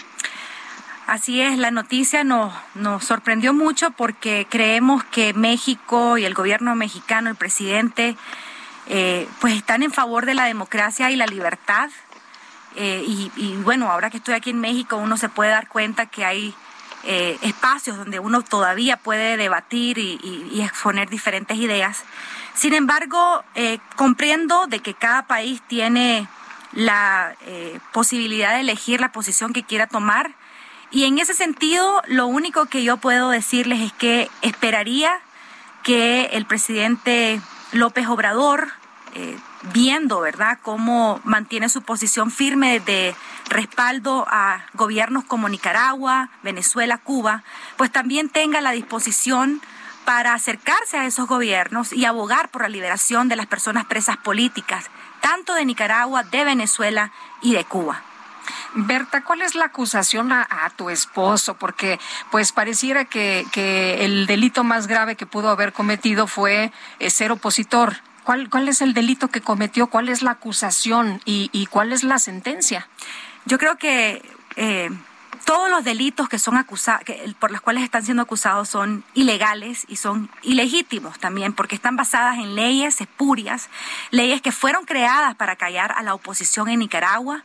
Y en el caso de mi esposo, quien ha sido sentenciado a 13 años de prisión, junto con eh, varios de las personas presas políticas, se les acusa de menoscabo a la integridad nacional. Y además de eso, hay otros otras personas que están siendo acusadas por crímenes denominados ciberdelitos, es decir, cualquier persona que se atreve a criticar al régimen a través de las redes sociales, por ejemplo, eh, tiene orden de captura y puede ir a la cárcel. Hay personas que están siendo acusadas por lavado de dinero, y esto tiene que ver con la ley de agentes extranjeros, donde básicamente lo que hace el régimen es criminalizar eh, la cooperación internacional. Entonces, eh, insistimos, estas leyes son leyes ilegales que fueron creadas por una Asamblea Nacional controlada por el partido de gobierno y con un sistema judicial a favor del régimen de Daniel Ortega y Rosario Murillo. Muy bien, pues eh, Berta, muchas gracias por platicar con nosotros esta mañana y por eh, darnos a conocer cuál es la situación real de los presos políticos, en este caso de tu esposo. ¿Qué dice tu, camiseta? Ya casi nos vamos, pero... La camiseta dice Libertad Félix Maradiaga. Ese es el hashtag que estamos utilizando junto con eh, Victoria Cárdenas, que es la esposa de Juan Sebastián Chamorro, otro de los candidatos presidenciales que está preso. Juntas estamos haciendo este advocacy internacional para denunciar ante el mundo las violaciones de derechos humanos. Muy bien, muchas gracias, Berta. Muy buenos días. Gracias a ustedes. Son las 8 de la mañana con 54 minutos. Vamos a una pausa y regresamos.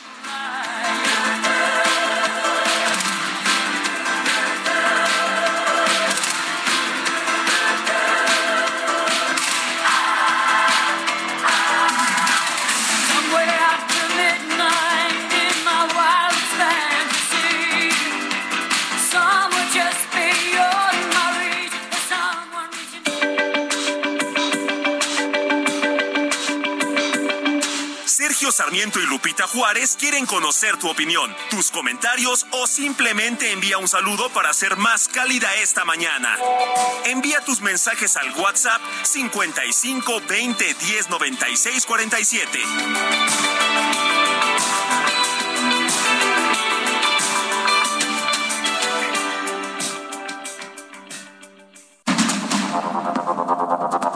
Continuamos con Sergio Sarmiento y Lupita Juárez por el Heraldo Radio.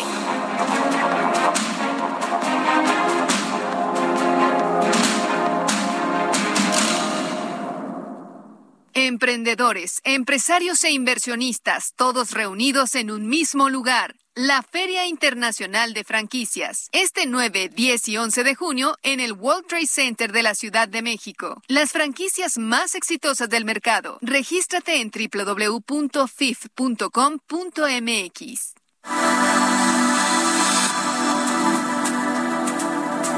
Este 8 de junio se celebra el Día Mundial de los Océanos, efeméride establecida por la ONU con el objetivo de reconocer la importancia de estas grandes masas de agua para todas las especies, ya que son los responsables de generar una gran parte del oxígeno del planeta. En los océanos habitan una gran diversidad de ecosistemas con miles de especies animales y vegetales, que a su vez son esenciales para que exista un equilibrio ecológico, además de que ayudan a los seres humanos en su sustento. Los océanos también funcionan como sostén planetario y son vitales para el ciclo natural de la vida. En ellos se producen los llamados accidentes climáticos y otros fenómenos naturales que pueden afectar de forma negativa algunas regiones pobladas del planeta, sobre todo las más cercanas a las costas. Cada año, muchas especies de plantas y animales se extinguen debido a la gran cantidad de agentes contaminantes que son depositados en el mar. Aunque algunos gobiernos han tomado medidas para subsanar este problema, no han sido suficientes para evitar la desaparición de grandes ecosistemas marinos.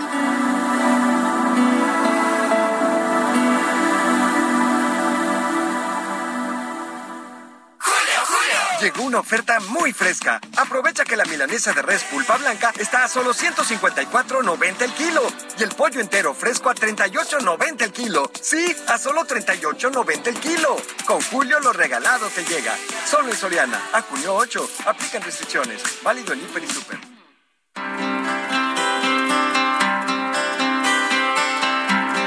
It's a nothing but a heartache. You when it's too late, hits you when you're down. It's a fool's game, nothing but a fool's game. Standing in the cold rain feeling like a clown.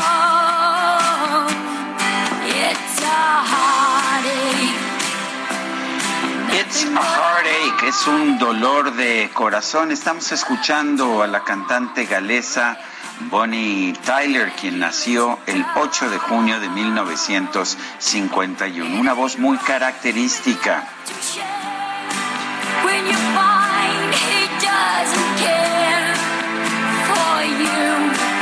Esta me gusta, me gusta mucho. Bueno, vámonos con los mensajes. Hoy antes de los mensajes, rápidamente, Berta Valle, esposa del precandidato presidencial Félix eh, Maradiaga, que estuvo con nosotros aquí hace unos momentos de Nicaragua, me decía que está acusada ella de traición a la patria. Tiene orden. Traición a la patria. Está Así de moda es. esa acusación, Fíjate ¿verdad? nada ¿Dónde lo he escuchado? Sí. A lo mejor eh, los eh, morenistas, ¿no? Que pues a quienes no votan como ellos quieren los acusan de traición a la patria. Pero bueno, está acusada de traición a la patria, Sergio. Tiene orden de captura. Está a la espera de asilo allá en los Estados Unidos. Así que pues la situación muy, muy complicada. Tenemos mensajes de nuestro público. Dice una persona, en algún otro país se gasta el dinero y el tiempo de los contribuyentes en desmentir supuestas mentiras y atacar a los periodistas. Esto sí, todos los días. Muchas gracias y les envío un abrazo desde Guadalajara. Doctor Jorge, no, yo no conozco ningún país que tenga una sección, un programa semanal de quiénes quieren las mentiras, oficial pagado por los contribuyentes. Bueno, y también nos dice... フフフ。No, terrible también esto, ¿no? Que se ponga en la picota cada semana a quienes no te agradan sus formas de, de- pensar, sus expresiones, sus puntos de vista, sus opiniones. Eh, dice otra persona, hola Sergio y Lupita, soy cirujano general en la paroscopista y la paroscopista me ofrecieron una plaza trabajando como urgenciólogo. Obviamente la rechacé, supongo que no fui el único especialista al que le ofrecieron plaza con funciones, imagínate nada más de otra especialidad. Y un abrazo muy fuerte esta mañana para Joshua 007, que es nuestro radio escucha, Sergio, de hace muchos años y que nos pide, nos dice, como todos los días escuchándolos, un saludo a todos. Quiero ver si me pueden enviar una felicitación. Hoy es mi cumpleaños. Gracias y excelente día. Joshua, te mandamos toda la bola. Un fuerte abrazo. Son las nueve de la mañana con cinco minutos. ¡Acá! ¡Mandamos nosotros!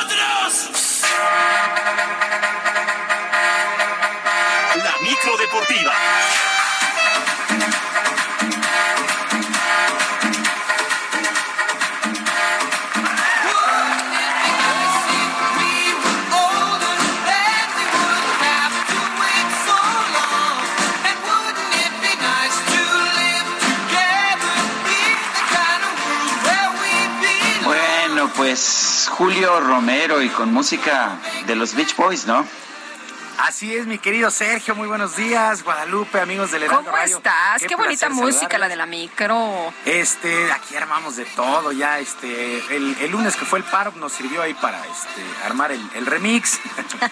Oye, hasta tu entrada de hasta tu entrada de la cumbia de la micro, ¿no? Oye, con todo y las cornetas, las cornetas informativas.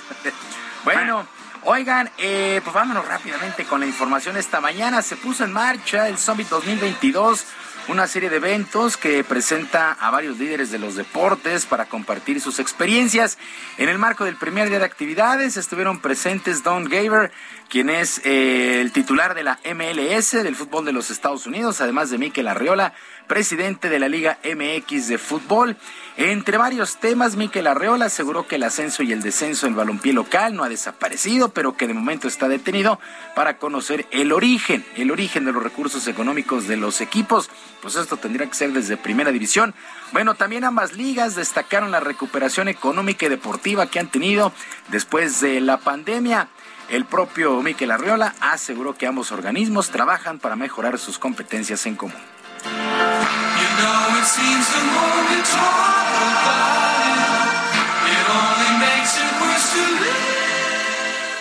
And now we are around, we're closing, the, closing this season. We have reported almost 52 minutes. And now uh, we're going to add some more mechanisms in order to accelerate our game. So you can measure that and you can measure that uh, that's generating more interest in our fans. Is insulting and unacceptable. Algo así, todo el mundo se preguntó por qué la Liga MX, pues en inglés, pero así fue la conferencia.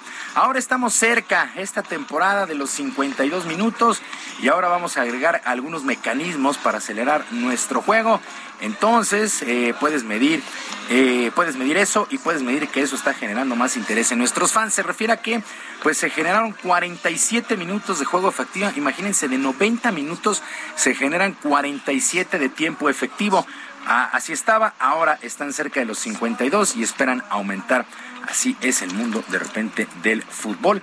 Vamos a ver qué es lo que sucede con estas situaciones, Miquel Arreola y este Summit 2022. Mientras tanto, la selección nacional presentó una nueva alianza con una empresa de relojes. Varios exfutbolistas se dieron cita en esta presentación. Uno de ellos, el mediocampista Pavel Pardo, quien también fuera seleccionado nacional. Él fue contundente al asegurar que la actual situación del equipo debe tomarse con calma, ya que eh, llegarán de buena manera a la Copa del Mundo de, de Qatar Ojalá le pudiéramos creer a Pavel Parra.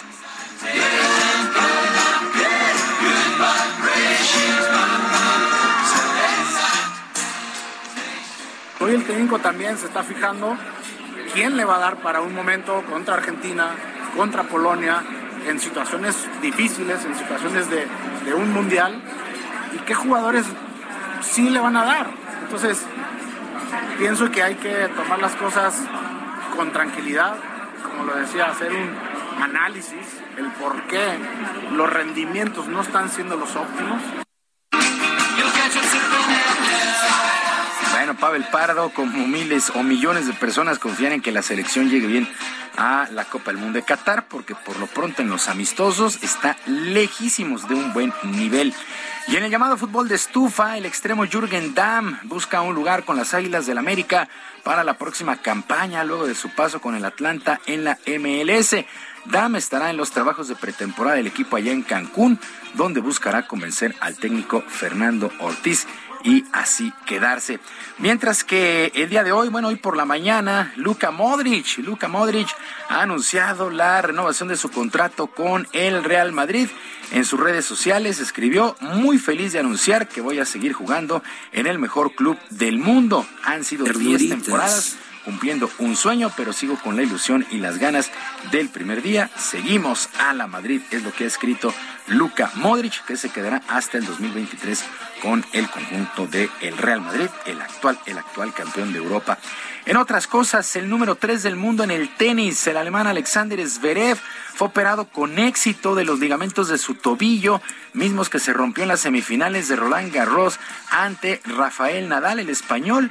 Luego de ser sometido a varios estudios allá en su país, se tomó la decisión y con esto se perderá el tercer Grand Slam del año en Wimbledon. En sus redes el jugador agradeció todas las muestras de afecto que ha recibido desde el pasado fin de semana. Ese juegazo que se estaba dando entre Zverev y Nadal, pues eh, tuvo que terminar justamente por la lesión de Zverev. En un principio no se creía que fuera tan delicado, pero después de los estudios, pues se decidió esta operación. Así es que esperemos que se recupere muy pronto Alexander Zverev.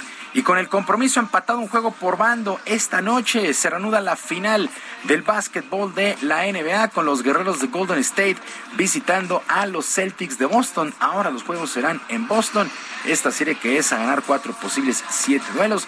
Repito, está empatada a un juego por bando.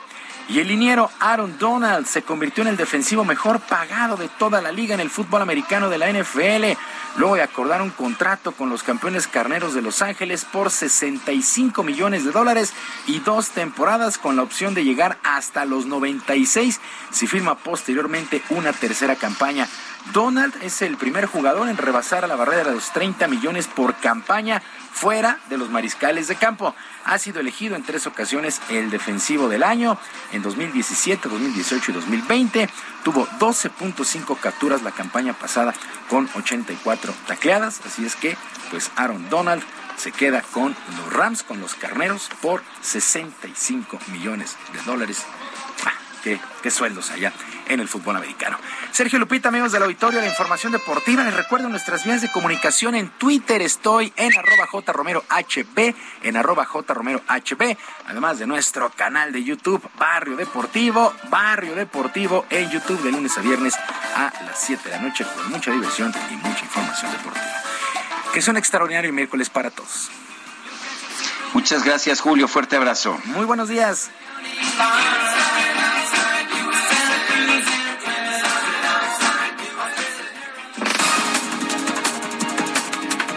Cuando son las 9 de la mañana con 13 minutos, vamos a un resumen de la información. Esta mañana, el presidente López Obrador pidió a los senadores estadounidenses Ted Cruz y Marco Rubio que presenten pruebas de sus señalamientos sobre presuntos vínculos entre el gobierno mexicano y el crimen organizado a Marco Rubio, pero también al otro, a los dos, que presenten pruebas, porque yo sí tengo pruebas de que el señor Ted Cruz, senador de Texas, de origen hispano, que obtiene sus votos por los hispanos, yo lo emplazo a que presente las pruebas de lo que está diciendo. Bueno, por otro lado, el presidente López Obrador consideró que su homólogo de los Estados Unidos, Joe Biden, enfrentó grandes presiones en su país para que no invitara a Cuba, Venezuela ni a Nicaragua a la cumbre de las Américas. Entiendo perfectamente al presidente Biden, nada más que no comparto ese punto de vista. Una nación, un gobierno no puede ser rehén de intereses personales o de grupos. No se puede guiar por ideologías, por dogmas, por odios. El gobierno de los Estados Unidos confirmó que el presidente Joe Biden va a sostener un encuentro virtual con el líder opositor venezolano Juan Guaidó en el marco de la Cumbre de las Américas. El presidente de Venezuela, Nicolás Maduro, pidió a su homólogo de Argentina, Alberto Fernández, que convoque a una nueva cumbre de la Comunidad de Estados Latinoamericanos y Caribeños e invite al presidente de los Estados Unidos, Joe Biden. Al participar en la novena Conferencia Latinoamericana y Caribeña de Ciencias Sociales celebrada en la UNAM, la jefa de gobierno de la Ciudad de México, Claudia Sheinbaum, destacó los avances de la Cuarta Transformación. Y la Comisión Nacional de Tribunales Superiores de Justicia firmó un convenio de colaboración con el Poder Judicial de la Federación para brindar capacitación a magistrados y jueces locales sobre el manejo de sistemas electrónicos de consulta de información.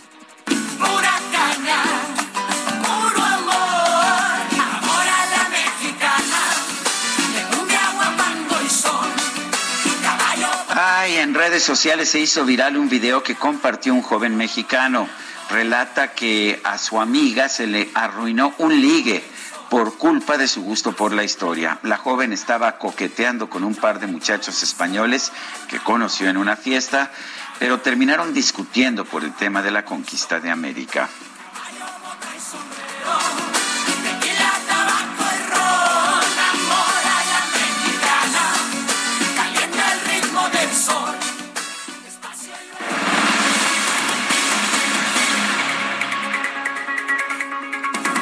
Y tenemos información sobre la detección allá en Puerto Vallarta de un caso de viruela del mono en un turista que se fugó del hospital. Fíjese usted, se trata de un hombre de 48 años, originario de Dallas, allá en los Estados Unidos. Visitó Puerto Vallarta, ha presentado síntomas como tos, escalofríos, dolor muscular y lesiones tipo pústulas en cara, cuello y tronco desde el 30 de mayo. de acuerdo con un comunicado de la Dirección General de Epidemiología de Jalisco se indica que este ciudadano de Estados Unidos comenzó con los síntomas de la viruela del mono y tras realizarle estudios se confirmó el primer caso ya en el estado de Jalisco.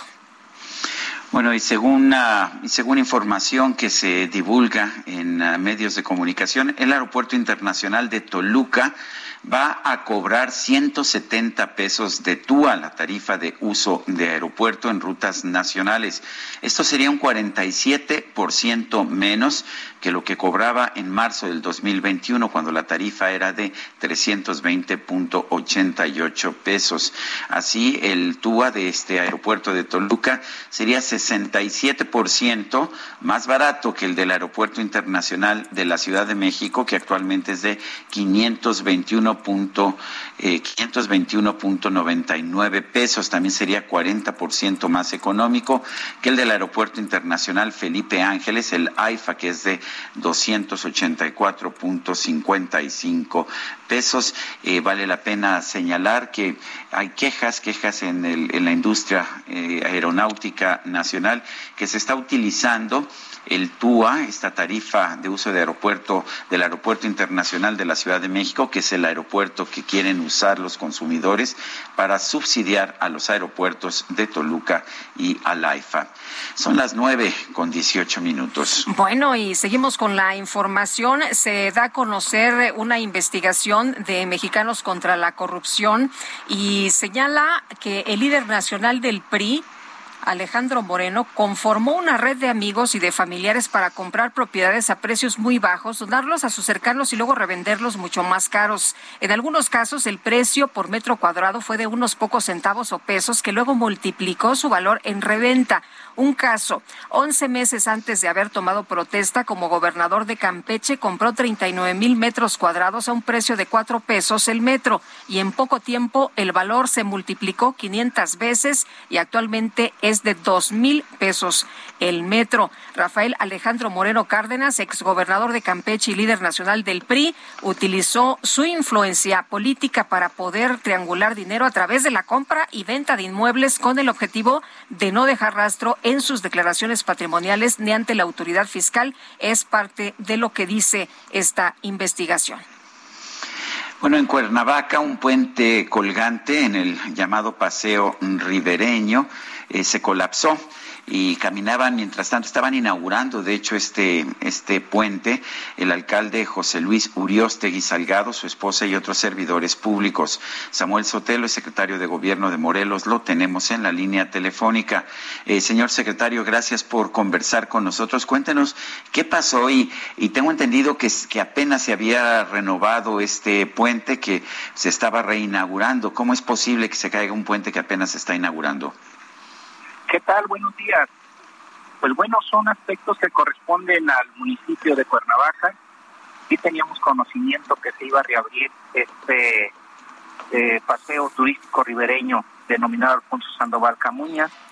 El Estado en su momento, en 2020-2021, tuvo una participación con la aportación de recursos económicos por el planteamiento que en su momento hizo el presidente municipal.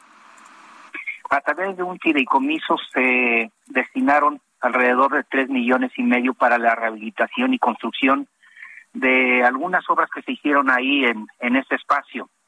Sin embargo, el puente en específico donde ocurrió el evento el día de ayer no participó en la construcción o remodelación, de ahí que es un tema que deberán de aclarar en el municipio, puesto que nosotros no tuvimos participación, incluso la información que nos proporciona el área correspondiente es que cuando se inauguró la obra por la remodelación que se realizó en el espacio, estaba cerrado eh, en lo relativo al puente donde ocurrió el evento el día de ayer.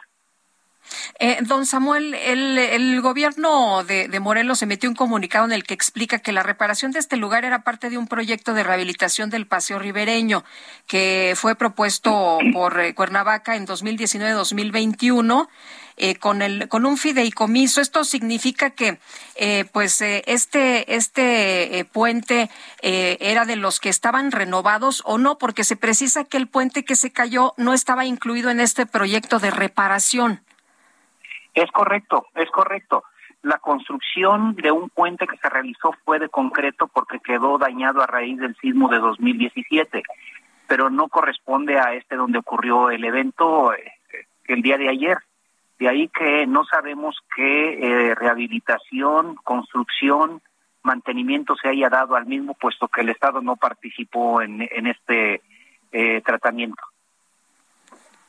¿Hay alguna idea de qué empresa? Yo sé que no les toca a ustedes, sino que le tocó al gobierno de Cuernavaca, pero ¿hay alguna idea de qué empresa hizo la rehabilitación de este puente? O porque parece que hay que hay pues errores graves en la construcción, en la forma en que se construyó este puente. Sí, se advierte que hay por ahí algunas eh, cuestiones irregulares. Se ha especulado mucho si fue el exceso de peso, eh, la indebida construcción del puente, la rehabilitación el mantenimiento, pero no, no tenemos la referencia nosotros como gobierno del Estado de la empresa que en su caso haya realizado el mantenimiento, construcción, rehabilitación, etcétera. De ahí que este le corresponderá al municipio este aclarar esos puntos y establecer los dictámenes que correspondan para aclarar qué es lo que ocurrió, por qué ocurrió y en su caso tomar las medidas pertinentes. Por su parte tenemos la referencia que la Fiscalía del Estado ya abrió una carpeta de investigación para deslindar responsabilidades de la materia penal que corresponde. Agradecerle, don Samuel Sotelo, secretario de Gobierno del Estado de Morelos, el haber conversado con nosotros esta mañana. Buen día. Bueno, son las uh, nueve con veintitrés minutos rápidamente allá en los Alpes austríacos en un ah, paseo vespertino pues habitual. Más de 100 estudiantes y sus maestros que habían salido de Alemania tuvieron que ser rescatados por aire después de que quedaron uh, varados allá en esta caminata, una caminata vespertina en los Alpes austríacos. La información es que pues que todo está bien. Eh, se encontraban en una cresta que quedó bloqueada, que llevaba la cumbre de Valmendinger Horn. Son las nueve con veinticuatro minutos. Nuestro número para que nos mande mensajes de WhatsApp es el 55 2010 9647. Regresamos.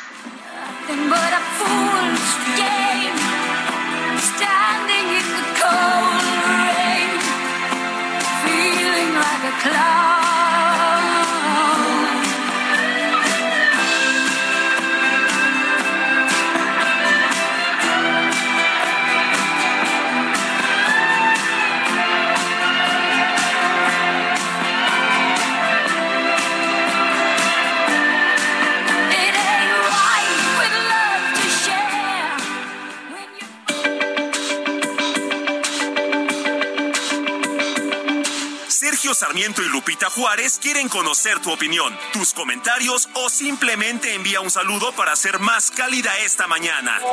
Envía tus mensajes al WhatsApp 55 20 10 96 47.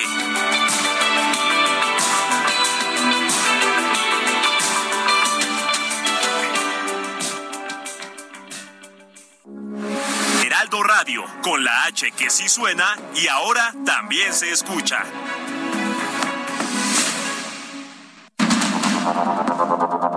Continuamos con Sergio Sarmiento y Lupita Juárez por el Heraldo Radio.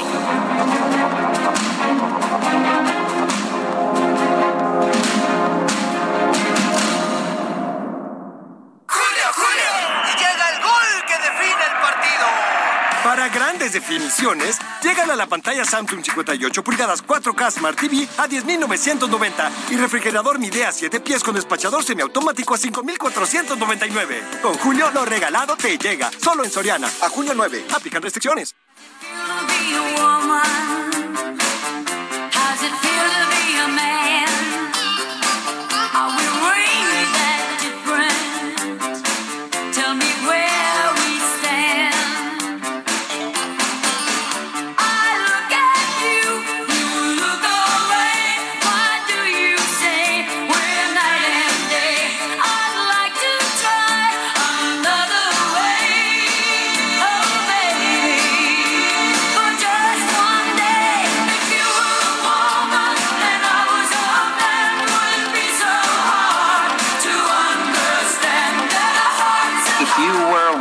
Si tú fueras una mujer, en ese caso, solo en ese caso podrías comprender. Y sí parece que a veces, Lupita, los hombres, pues no entendemos bien a las mujeres, no entendemos bien sus sentimientos, sus, eh, sus frustraciones, sus deseos, la forma en que, en que aman, en fin, eso es lo que nos canta Bonnie Tyler.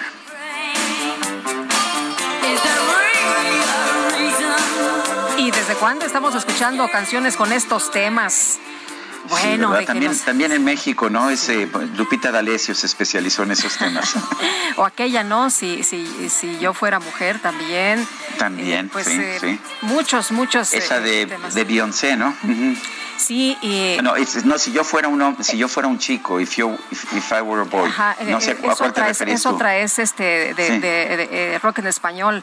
Bueno, ah. oye, este, nos dice una persona en el auditorio, hola, muy buen día, saludos desde el pueblo de San Juan de Aragón, Lupita y Sergio, José Pedraza Martínez y Mónica Gómez Gaspar, todas las mañanas los escuchamos, lo cual nos llena de mucho, mucho gusto. Dice otra persona, el presidente por sus berrinches perdió la oportunidad de participar en uno de los foros más importantes. Nuevamente vemos que se antepone a sí mismo antes de lo que debe hacer, gobernar por todos los mexicanos. Saludos cordiales a todo el equipo. Javier Cruz. Y buen día, AMLO realmente tiene al pueblo en una relación de tipo gaslight, miente, quiere que pensemos que somos torpes y que lo que pensamos está equivocado, dudemos de nuestras acciones y claro que sus diálogos que cambian a su beneficio son los correctos. Es lo que nos dice Rocío. Son las nueve con treinta y tres minutos. Vamos con Mónica Reyes. Nos tiene información. Mónica, adelante. Hola, Sergio Sarmiento, Lupita Juárez, como siempre. Un gusto saludarlos esta mañana. ¿Estás listo para tener la casa que tú quieres? ¿Esa con puerta roja y ventanas redondas? Con la hipoteca del Banco Nacional de México puedes hacerlo realidad. Tu casa te espera con una tasa fija anual desde 7.90%, sin comisión por apertura y con avalúo reembolsable. Suena increíble, ¿no? Pues es verdad. Así que no lo pienses más. Acércate a tu sucursal más cercana y te asesoramos para que estrenes lo antes posible. CAT promedio 10.5% sin IVA, calculado el 1 de marzo de 2022, vigente al 31 de agosto de 2022. Regreso con ustedes, Sergio Sarmiento, Lupita Juárez, me dio gusto saludarlos.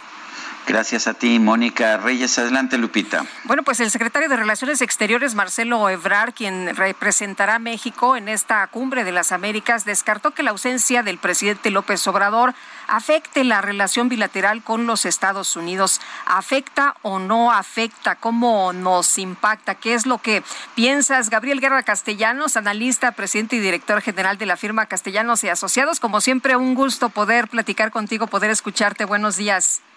Lupita, igualmente muy buenos días a ti, a Sergio y a todo el auditorio. Pues mira, afecta, eh, pero yo creo que afecta más en los niveles secundarios de la burocracia.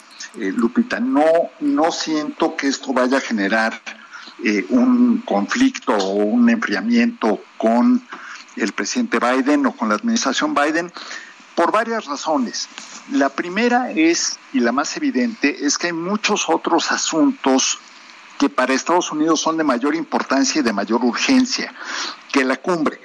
Una cumbre que, por cierto, nació con bastante mala estrella, eh, Lupita, y que, y que viene pues ya salpicada por problemas de falta de planeación, de pobre agenda, de las dificultades que ha tenido Estados Unidos para convencer a muchos mandatarios de la región para que vayan, y de la ausencia al final del día de eh, pues, los países clave en el tema que más interesa ahorita a Estados Unidos, que es el migratorio. Eh, ni México, ni El Salvador, ni Guatemala, ni Honduras, por distintas razones cada uno, eh, van a estar ahí. a Jair Bolsonaro le tuvieron que rogar para que fuera, Alberto Fernández de Argentina, otro tanto. Entonces yo creo que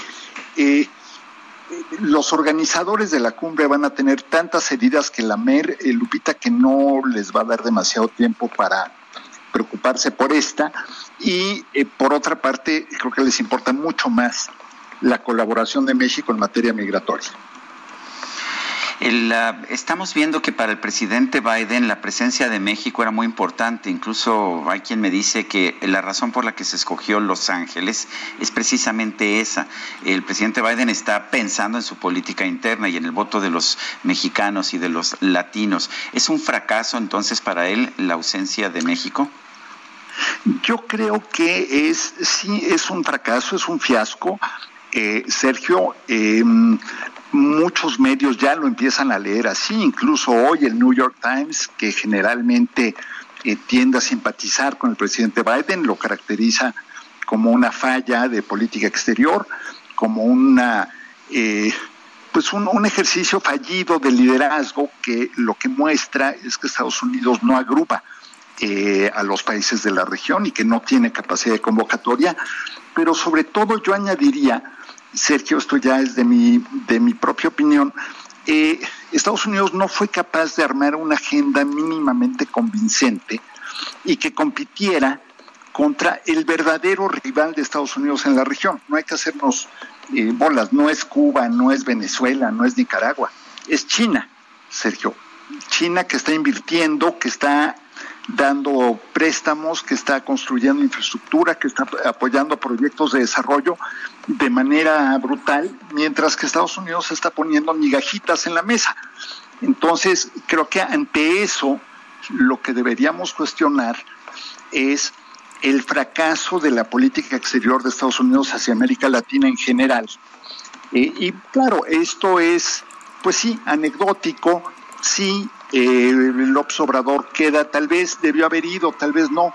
Yo creo que tú y yo coincidimos, eh, no sé si también Lupita, en que eh, excluir a Cuba es un error, eh, no porque simpaticemos, creo que ninguno de nosotros simpatiza con la dictadura cubana, pero porque pues ya sabemos que el aislamiento no funciona, ¿no? Sí.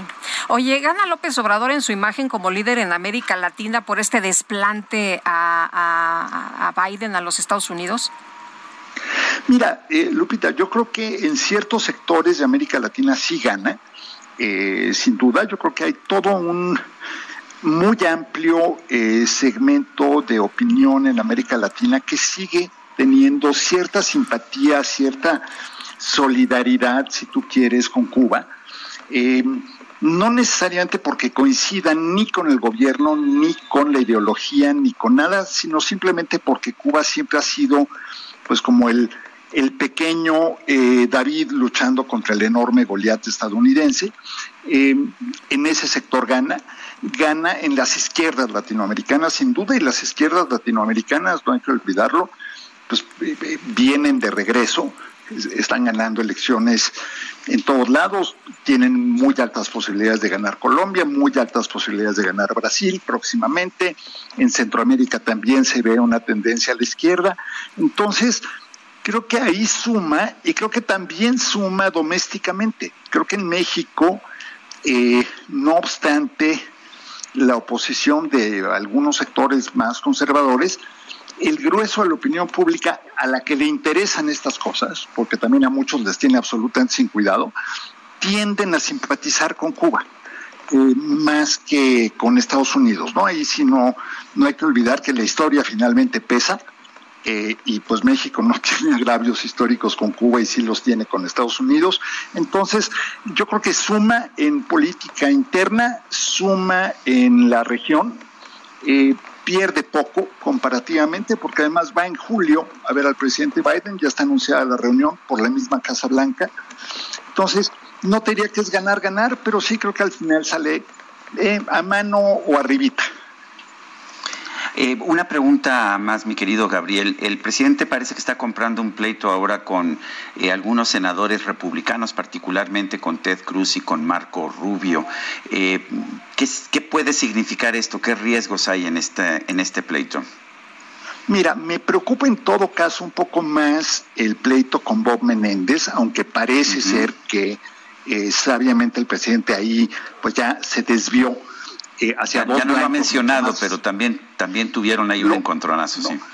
Le dio por ahí un, se dieron su rasponcito respectivo, pero la verdad, eh, Sergio, creo que son estos dos senadores son dos de los personajes pues más emblemáticos de la derecha extrema de Estados Unidos, dos que, eso sí, para que veas, eh, se doblaron ante Donald Trump, de acuerdo que fueron sus rivales en las primarias y los dos se plegaron. Eh, Ted Cruz, que tiene un historial nefasto de apoyo a la industria de las armas, de eh, haber salido huyendo cuando los apagones masivos en Texas que dejaron a millones sin luz, sin gas, sin calefacción en pleno invierno. Eh, Ted Cruz lo que hizo en un acto de heroísmo y solidaridad fue subirse un avión e a Cancún con su familia, hasta que lo pescaron los medios, recordarán ustedes ese, ese incidente. Vergonzoso, el más reciente también en que lo confronta a un periodista eh, acerca de la matanza en Uvalde, Texas, en fin, creo que son, si tuviera haberte escogido López Obrador, a dos enemigos emblemáticos en Estados Unidos, son esos dos, ¿no? Es la extrema derecha, los dos a mí en lo personal me parecen impresentables y eh, concluiría yo, Sergio Lupita, eh, creo que le suma más al presidente y hace ver mal a ese sector de la oposición que ahorita los está glorificando y endiosando, porque francamente una cosa es que le tengas aversión al observador y otra cosa es que te pongas a defender a Ted Cruz y a Marco Rubio. Muy bien, pues Gabriel Guerra Castellanos, como siempre, qué gusto poder platicar contigo. Buenos días. Placer saludarlos y estar con ustedes. Muchas gracias, Lupita y Sergio. Hasta luego. Hasta son las ah, nueve de la mañana con 43 minutos. Vamos a, a, un recorrido por el país. Vamos a comenzar en Baja California con Ana Laura Wong. Adelante, Ana.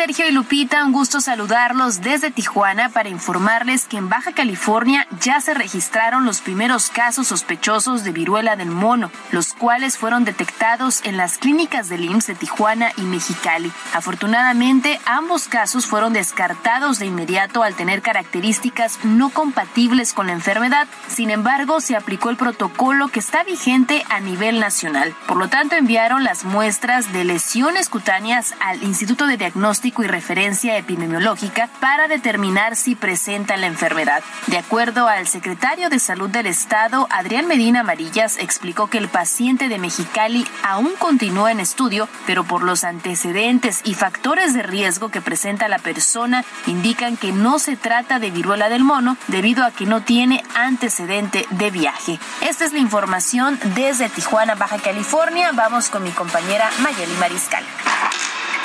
Hola, ¿qué tal? Buenos días. Gracias, Ana, a todo el auditorio. La Universidad de Guadalajara retomó de nueva cuenta el uso de cubrebocas en sus instalaciones universitarias de forma obligatoria. Esto ante el repunte de casos activos de COVID-19 que se han reportado en las últimas semanas en Jalisco. La medida se hará efectiva a partir de este 8 de junio y a través de un comunicado emitido por la Casa de Estudios se hizo el llamado a la comunidad universitaria para retomar su uso.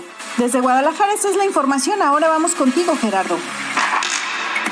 Muchas gracias Mayeli Mariscal y es un gusto saludarlos Sergio y Lupita. Déjenme platicarles que en el estado de Sonora ya no es obligatorio el uso del cubrebocas en espacios públicos y comerciales, ya que el Pleno del Congreso del Estado aprobó el dictamen que elimina la Ley 171, la cual regulaba el uso del cubrebocas y demás medidas para prevenir la transmisión del COVID-19. Les platico que esta ley fue aprobada en noviembre del 2020 y en ella se estableció como medida permanente que en todos los espacios públicos, restaurantes, comercios, áreas de gobierno y donde haya concentración de personas, debió obligarse a aportar el cubrebocas. Sin embargo, luego que bajaran los contagios en Sonora y que ya prácticamente la gran mayoría de los ciudadanos están vacunados, el gobernador Alfonso Durazo consideró que es una medida que ya no es necesaria y por eso se tenía que derrogar esta ley. Por eso envió una iniciativa para suprimir esta esta ley y fue el día de ayer martes 7 de junio que se aprobó por unanimidad en sesión extraordinaria del Congreso y por eso desde ahora ya no es obligatorio portar el cubrebocas aquí en el estado. Ese es el reporte, muy buenos días.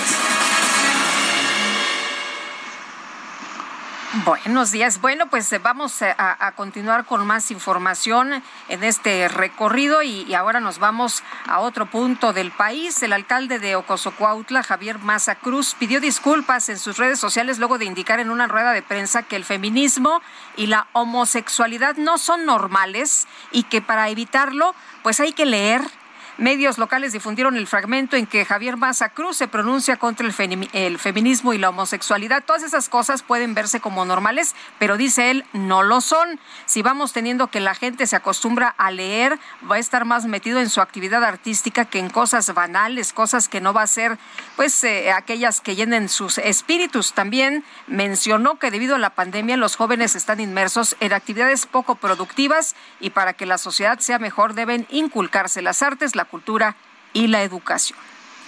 Bueno, pues yo casi diría que es al contrario para entender ah, eh, la normalidad de que se considere a las mujeres iguales que los hombres y la normalidad de que, eh, de que reconozcamos que la homosexualidad es una realidad que ha existido siempre en la naturaleza, pues para eso hay que leer. Son las 9 de la mañana con 47 minutos. Vamos a un resumen de la información más importante. En su conferencia de prensa de esta mañana, el presidente López Obrador reiteró que los amparos promovidos para frenar la construcción del tren Maya son financiados por pseudoambientalistas y adversarios del gobierno federal.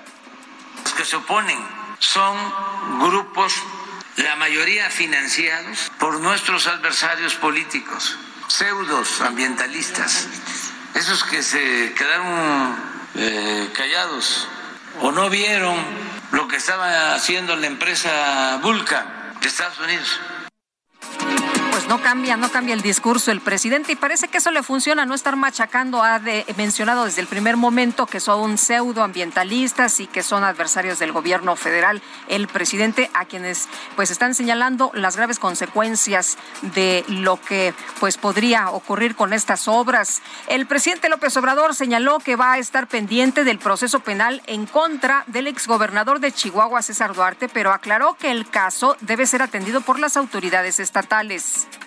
Bueno, pues eh, ya está en México, es un proceso de extradición y corresponde a las autoridades juzgarlo. Hay que estar nada más pendiente del proceso y confiar en las autoridades. Eso es lo que puedo ante estos micrófonos, el extitular de la Unidad de Inteligencia Financiera, Santiago Nieto, rechazó las acusaciones que presentó en su contra el ex senador del PAN, Roberto Gil Suárez, por presuntas irregularidades patrimoniales. él está ardido, entiendo que esté ardido, eh, entiendo además que pues, es una gente a la que todos los amparos que promovió en contra de la UIF los perdió y, bueno, pues eh, creo que pues, es importante decir que toda la información con la que se me está atacando desde noviembre es información de mis declaraciones fiscales, de mis declaraciones patrimoniales y no han eh, podido obtener absolutamente nada, nada, nada nuevo. La Organización para la Cooperación y el Desarrollo Económicos recortó de 2.3 a 1.9% su previsión de crecimiento económico para México en 2022. El gobierno de Rusia se dijo dispuesto a facilitar la creación de corredores marítimos para la exportación de cereales de Ucrania, garantizando la seguridad de los navíos. Y las autoridades del Reino Unido confirmaron que el exproductor de Hollywood, Harvey Weinstein, enfrenta dos cargos por agresión sexual en ese país.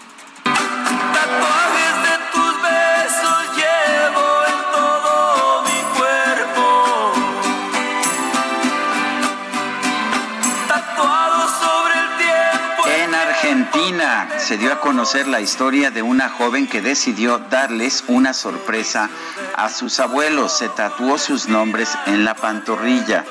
La muchacha les pidió que escribieran sus nombres a mano para un supuesto trabajo escolar. Sin embargo, todo era un plan, un plan con malla, para, con maña para obtener el diseño del tatuaje. En redes sociales se hizo viral la reacción de los abuelitos que no pudieron contener las lágrimas.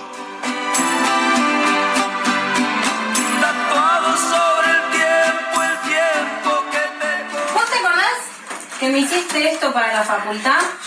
que me hiciste tu nombre para la facultad. Bueno, mira. Dice Marcos ahí, abuelo, con tu letra. Es lo que hiciste vos ayer. ¿Y qué? ¿Está mal o bien? ¿Te gusta? No llores. Dame un abrazo, vení. Dame un abrazo, vení. Seguimos Bueno. con la información. Israel Lorenzana, andas por ahí en las calles de la ciudad. Cuéntanos qué sucede a esta hora. Sergio Lupita, muchísimas gracias. Un gusto saludarles esta mañana. Pues estamos ubicados aquí en el Paseo de la Reforma, a la altura de la todavía glorieta de La Palma. Y es que, bueno, pues hay que recordar que está esta fase de contingencia ambiental y hemos notado ya una baja afluencia vehicular. Esto con dirección hacia la zona de insurgentes para que mire a través de reforma desde la zona del Auditorio Nacional. Hay que tomar en cuenta, por supuesto, esta recomendación. También checamos el sentido opuesto, Lupita, y la circulación sin ningún problema para nuestros amigos que van con dirección hacia la zona de reforma Loma. Es la información que yo les tengo. Gracias, Israel. Muy buenos días. Hasta luego. Hasta luego. Bueno, y son las, ah, las 9 de la mañana con 52 minutos rápidamente. En los mercados estamos viendo bajas nuevamente en la bolsa mexicana, 0.1%, en el Dow Jones 0.7%, el Nasdaq sin embargo sube 0.9%, el peso se ubica en 20.11 por dólar en ventanillas bancarias, sí, 20.11, mientras que en el mercado al mayoreo está en 19.61 pesos por dólar. Bueno, y tenemos también información esta mañana de Mario Miranda. Adelante, Mario. Hola, ¿qué tal? Lupita? Buenos días. Nos encontramos en la avenida Hidalgo y Paseo de la Reforma. En estos momentos encontraremos buen avance en ambos sentidos del Paseo de la Reforma en el tramo de Hidalgo a la glorieta del Ángel de la Independencia. La avenida México Tenochtitlan de Guerrero a Insurgentes con carga vehicular en ambos sentidos. La avenida Hidalgo del eje central a Reforma con buen avance. Y finalmente la avenida Juárez de Reforma al eje central con tránsito lento. Sergio Lupita, seguimos pendientes. Mario, muchas gracias. Buenos días. Buenos días. Bueno, y ah, eh, rápidamente tenías un tuit interesante. Sí, de José Luis Luege, fíjate que él escribió esta mañana temprano, hemos insistido que gran parte de la contaminación en la ciudad es responsabilidad de la Comisión Federal de Electricidad por operar con combustóleo. La termoeléctrica de Tula genera precursores de ozono, partículas PM 2.5 y dióxido de azufre. La megalópolis, la CAME, no está atendiendo este grave problema. ¿Y qué crees, Guadalupe? ¿Qué pasó? Que se nos acabó el tiempo, se nos acabó el tiempo. Pues En vámonos. este programa se va con rapidez, Sí, ¿verdad? hombre, vámonos entonces. No es broma. No, no es broma. Que la pasen todos muy bien, disfruten este día y nos escuchamos, mi querido Sergio, y nos vemos mañana tempranito a las 7 en punto. Ahí estaremos. Gracias de todo corazón.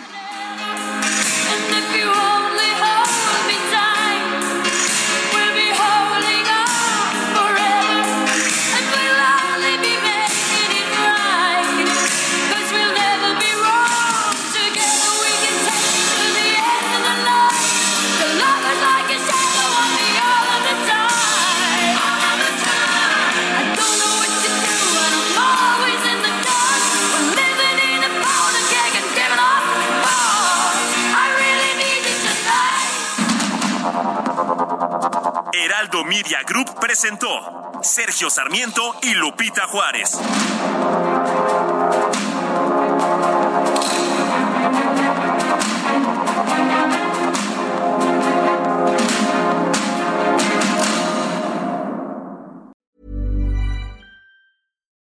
Imagine the softest sheets you've ever felt. Now imagine them getting even softer over time. That's what you'll feel with Bowl and Branch's organic cotton sheets. In a recent customer survey, 96% replied that Bowl and Branch sheets get softer with every wash. Start getting your best night's sleep in these sheets that get softer and softer for years to come. Try their sheets with a 30-night guarantee. Plus, get 15% off your first order at bowlandbranch.com. Code Exclusions apply. See site for details.